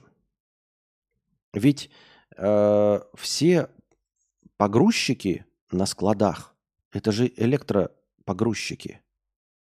И всегда были электропогрузчиками, если мне память не изменяет. У меня отец работал в э, аэропорту. И в аэропорту, там в ангарах, где самолеты, все, там э, все тяжелые вещи, все, что это было, перевозили на электротранспорте в Якутске в 90-х годах. И вот эти штуки назывались электрокары. Это такие как, ну, электрокара, блядь, ёптать.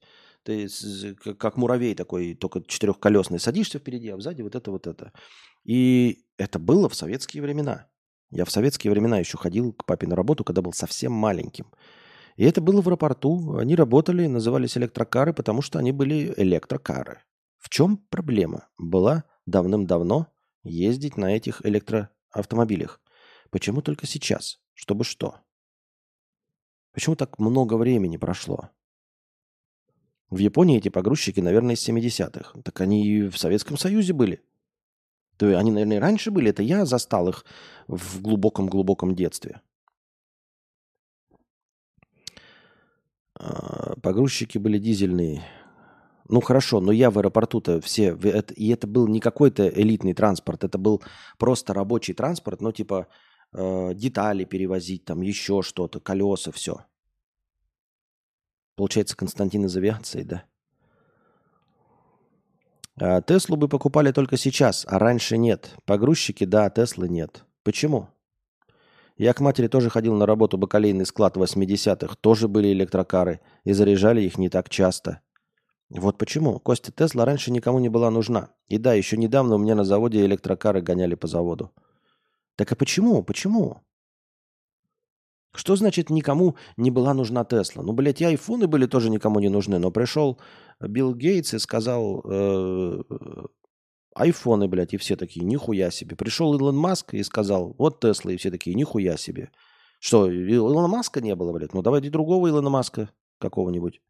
Ну, заставили покупать бургеры, заставили покупать телевизоры, заставили покупать видеомагнитофоны, фотоаппараты, перешли на цифровые фотоаппараты. Всегда находился человек, который объяснял людям, что им это надо. Почему не появился Илон Маск раньше, если техническая возможность была? Ведь технической возможности создать смартфон в 90 в 90-м году не было. А как оказывается, электрокары были с 80-х, как минимум, в Советском Союзе. Основная проблема электричек – сделать емкую и безопасную батарею. До сих пор пытаются создать все лучшие и лучшие аккумуляторы. Ну так они же были, что, люди безопасностью своей, что ли, рисковали?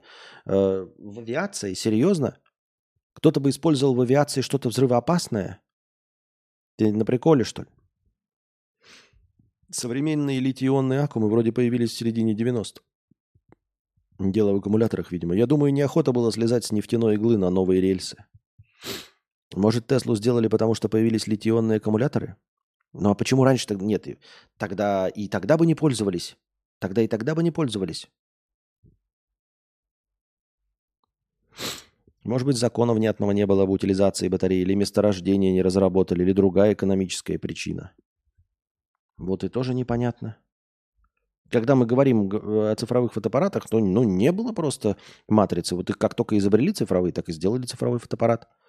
Как только изобрели маленькие компьютеры, уменьшающие, умещающиеся на ладони, так начали делать пальмы, потом на ладонники, и потом и айфоны появились. А тут технология есть, но почему-то не пользуются. Все, дорогие друзья, получается, мы заканчиваем на сегодняшний подкаст. Я правильно понимаю? Анюта Афонина забежал, просто спросил, и все? Не, спасибо ему огромное за все это. Ну, не, не захотел, значит. Эм, продолжение банкета. Надеюсь, вам понравилось, дорогие друзья. Наш сегодня сейчас проверю. Значит, в следующий раз. Надеюсь, вам понравилось, дорогие друзья, следующий, сегодняшний подкаст. Приходите завтра, приносите добровольные пожертвования на подкаст завтрашний, а, чтобы он длился дольше, чтобы он был длинным, таким же, как сегодня, или еще длиннее. Вот, я буду потихоньку выздоравливать. Ну и, как мы видим, не сильно мне это мешает. А, моя болезнь горла, носа и всего остального. А, пока хорошей вам ночи, приятного дня. Надеюсь, никаких новостей, которые мы все с вами услышим, не будет. Нам не нужны новости, о которых знают все. Нужны новости, о которых не знает никто. Пока.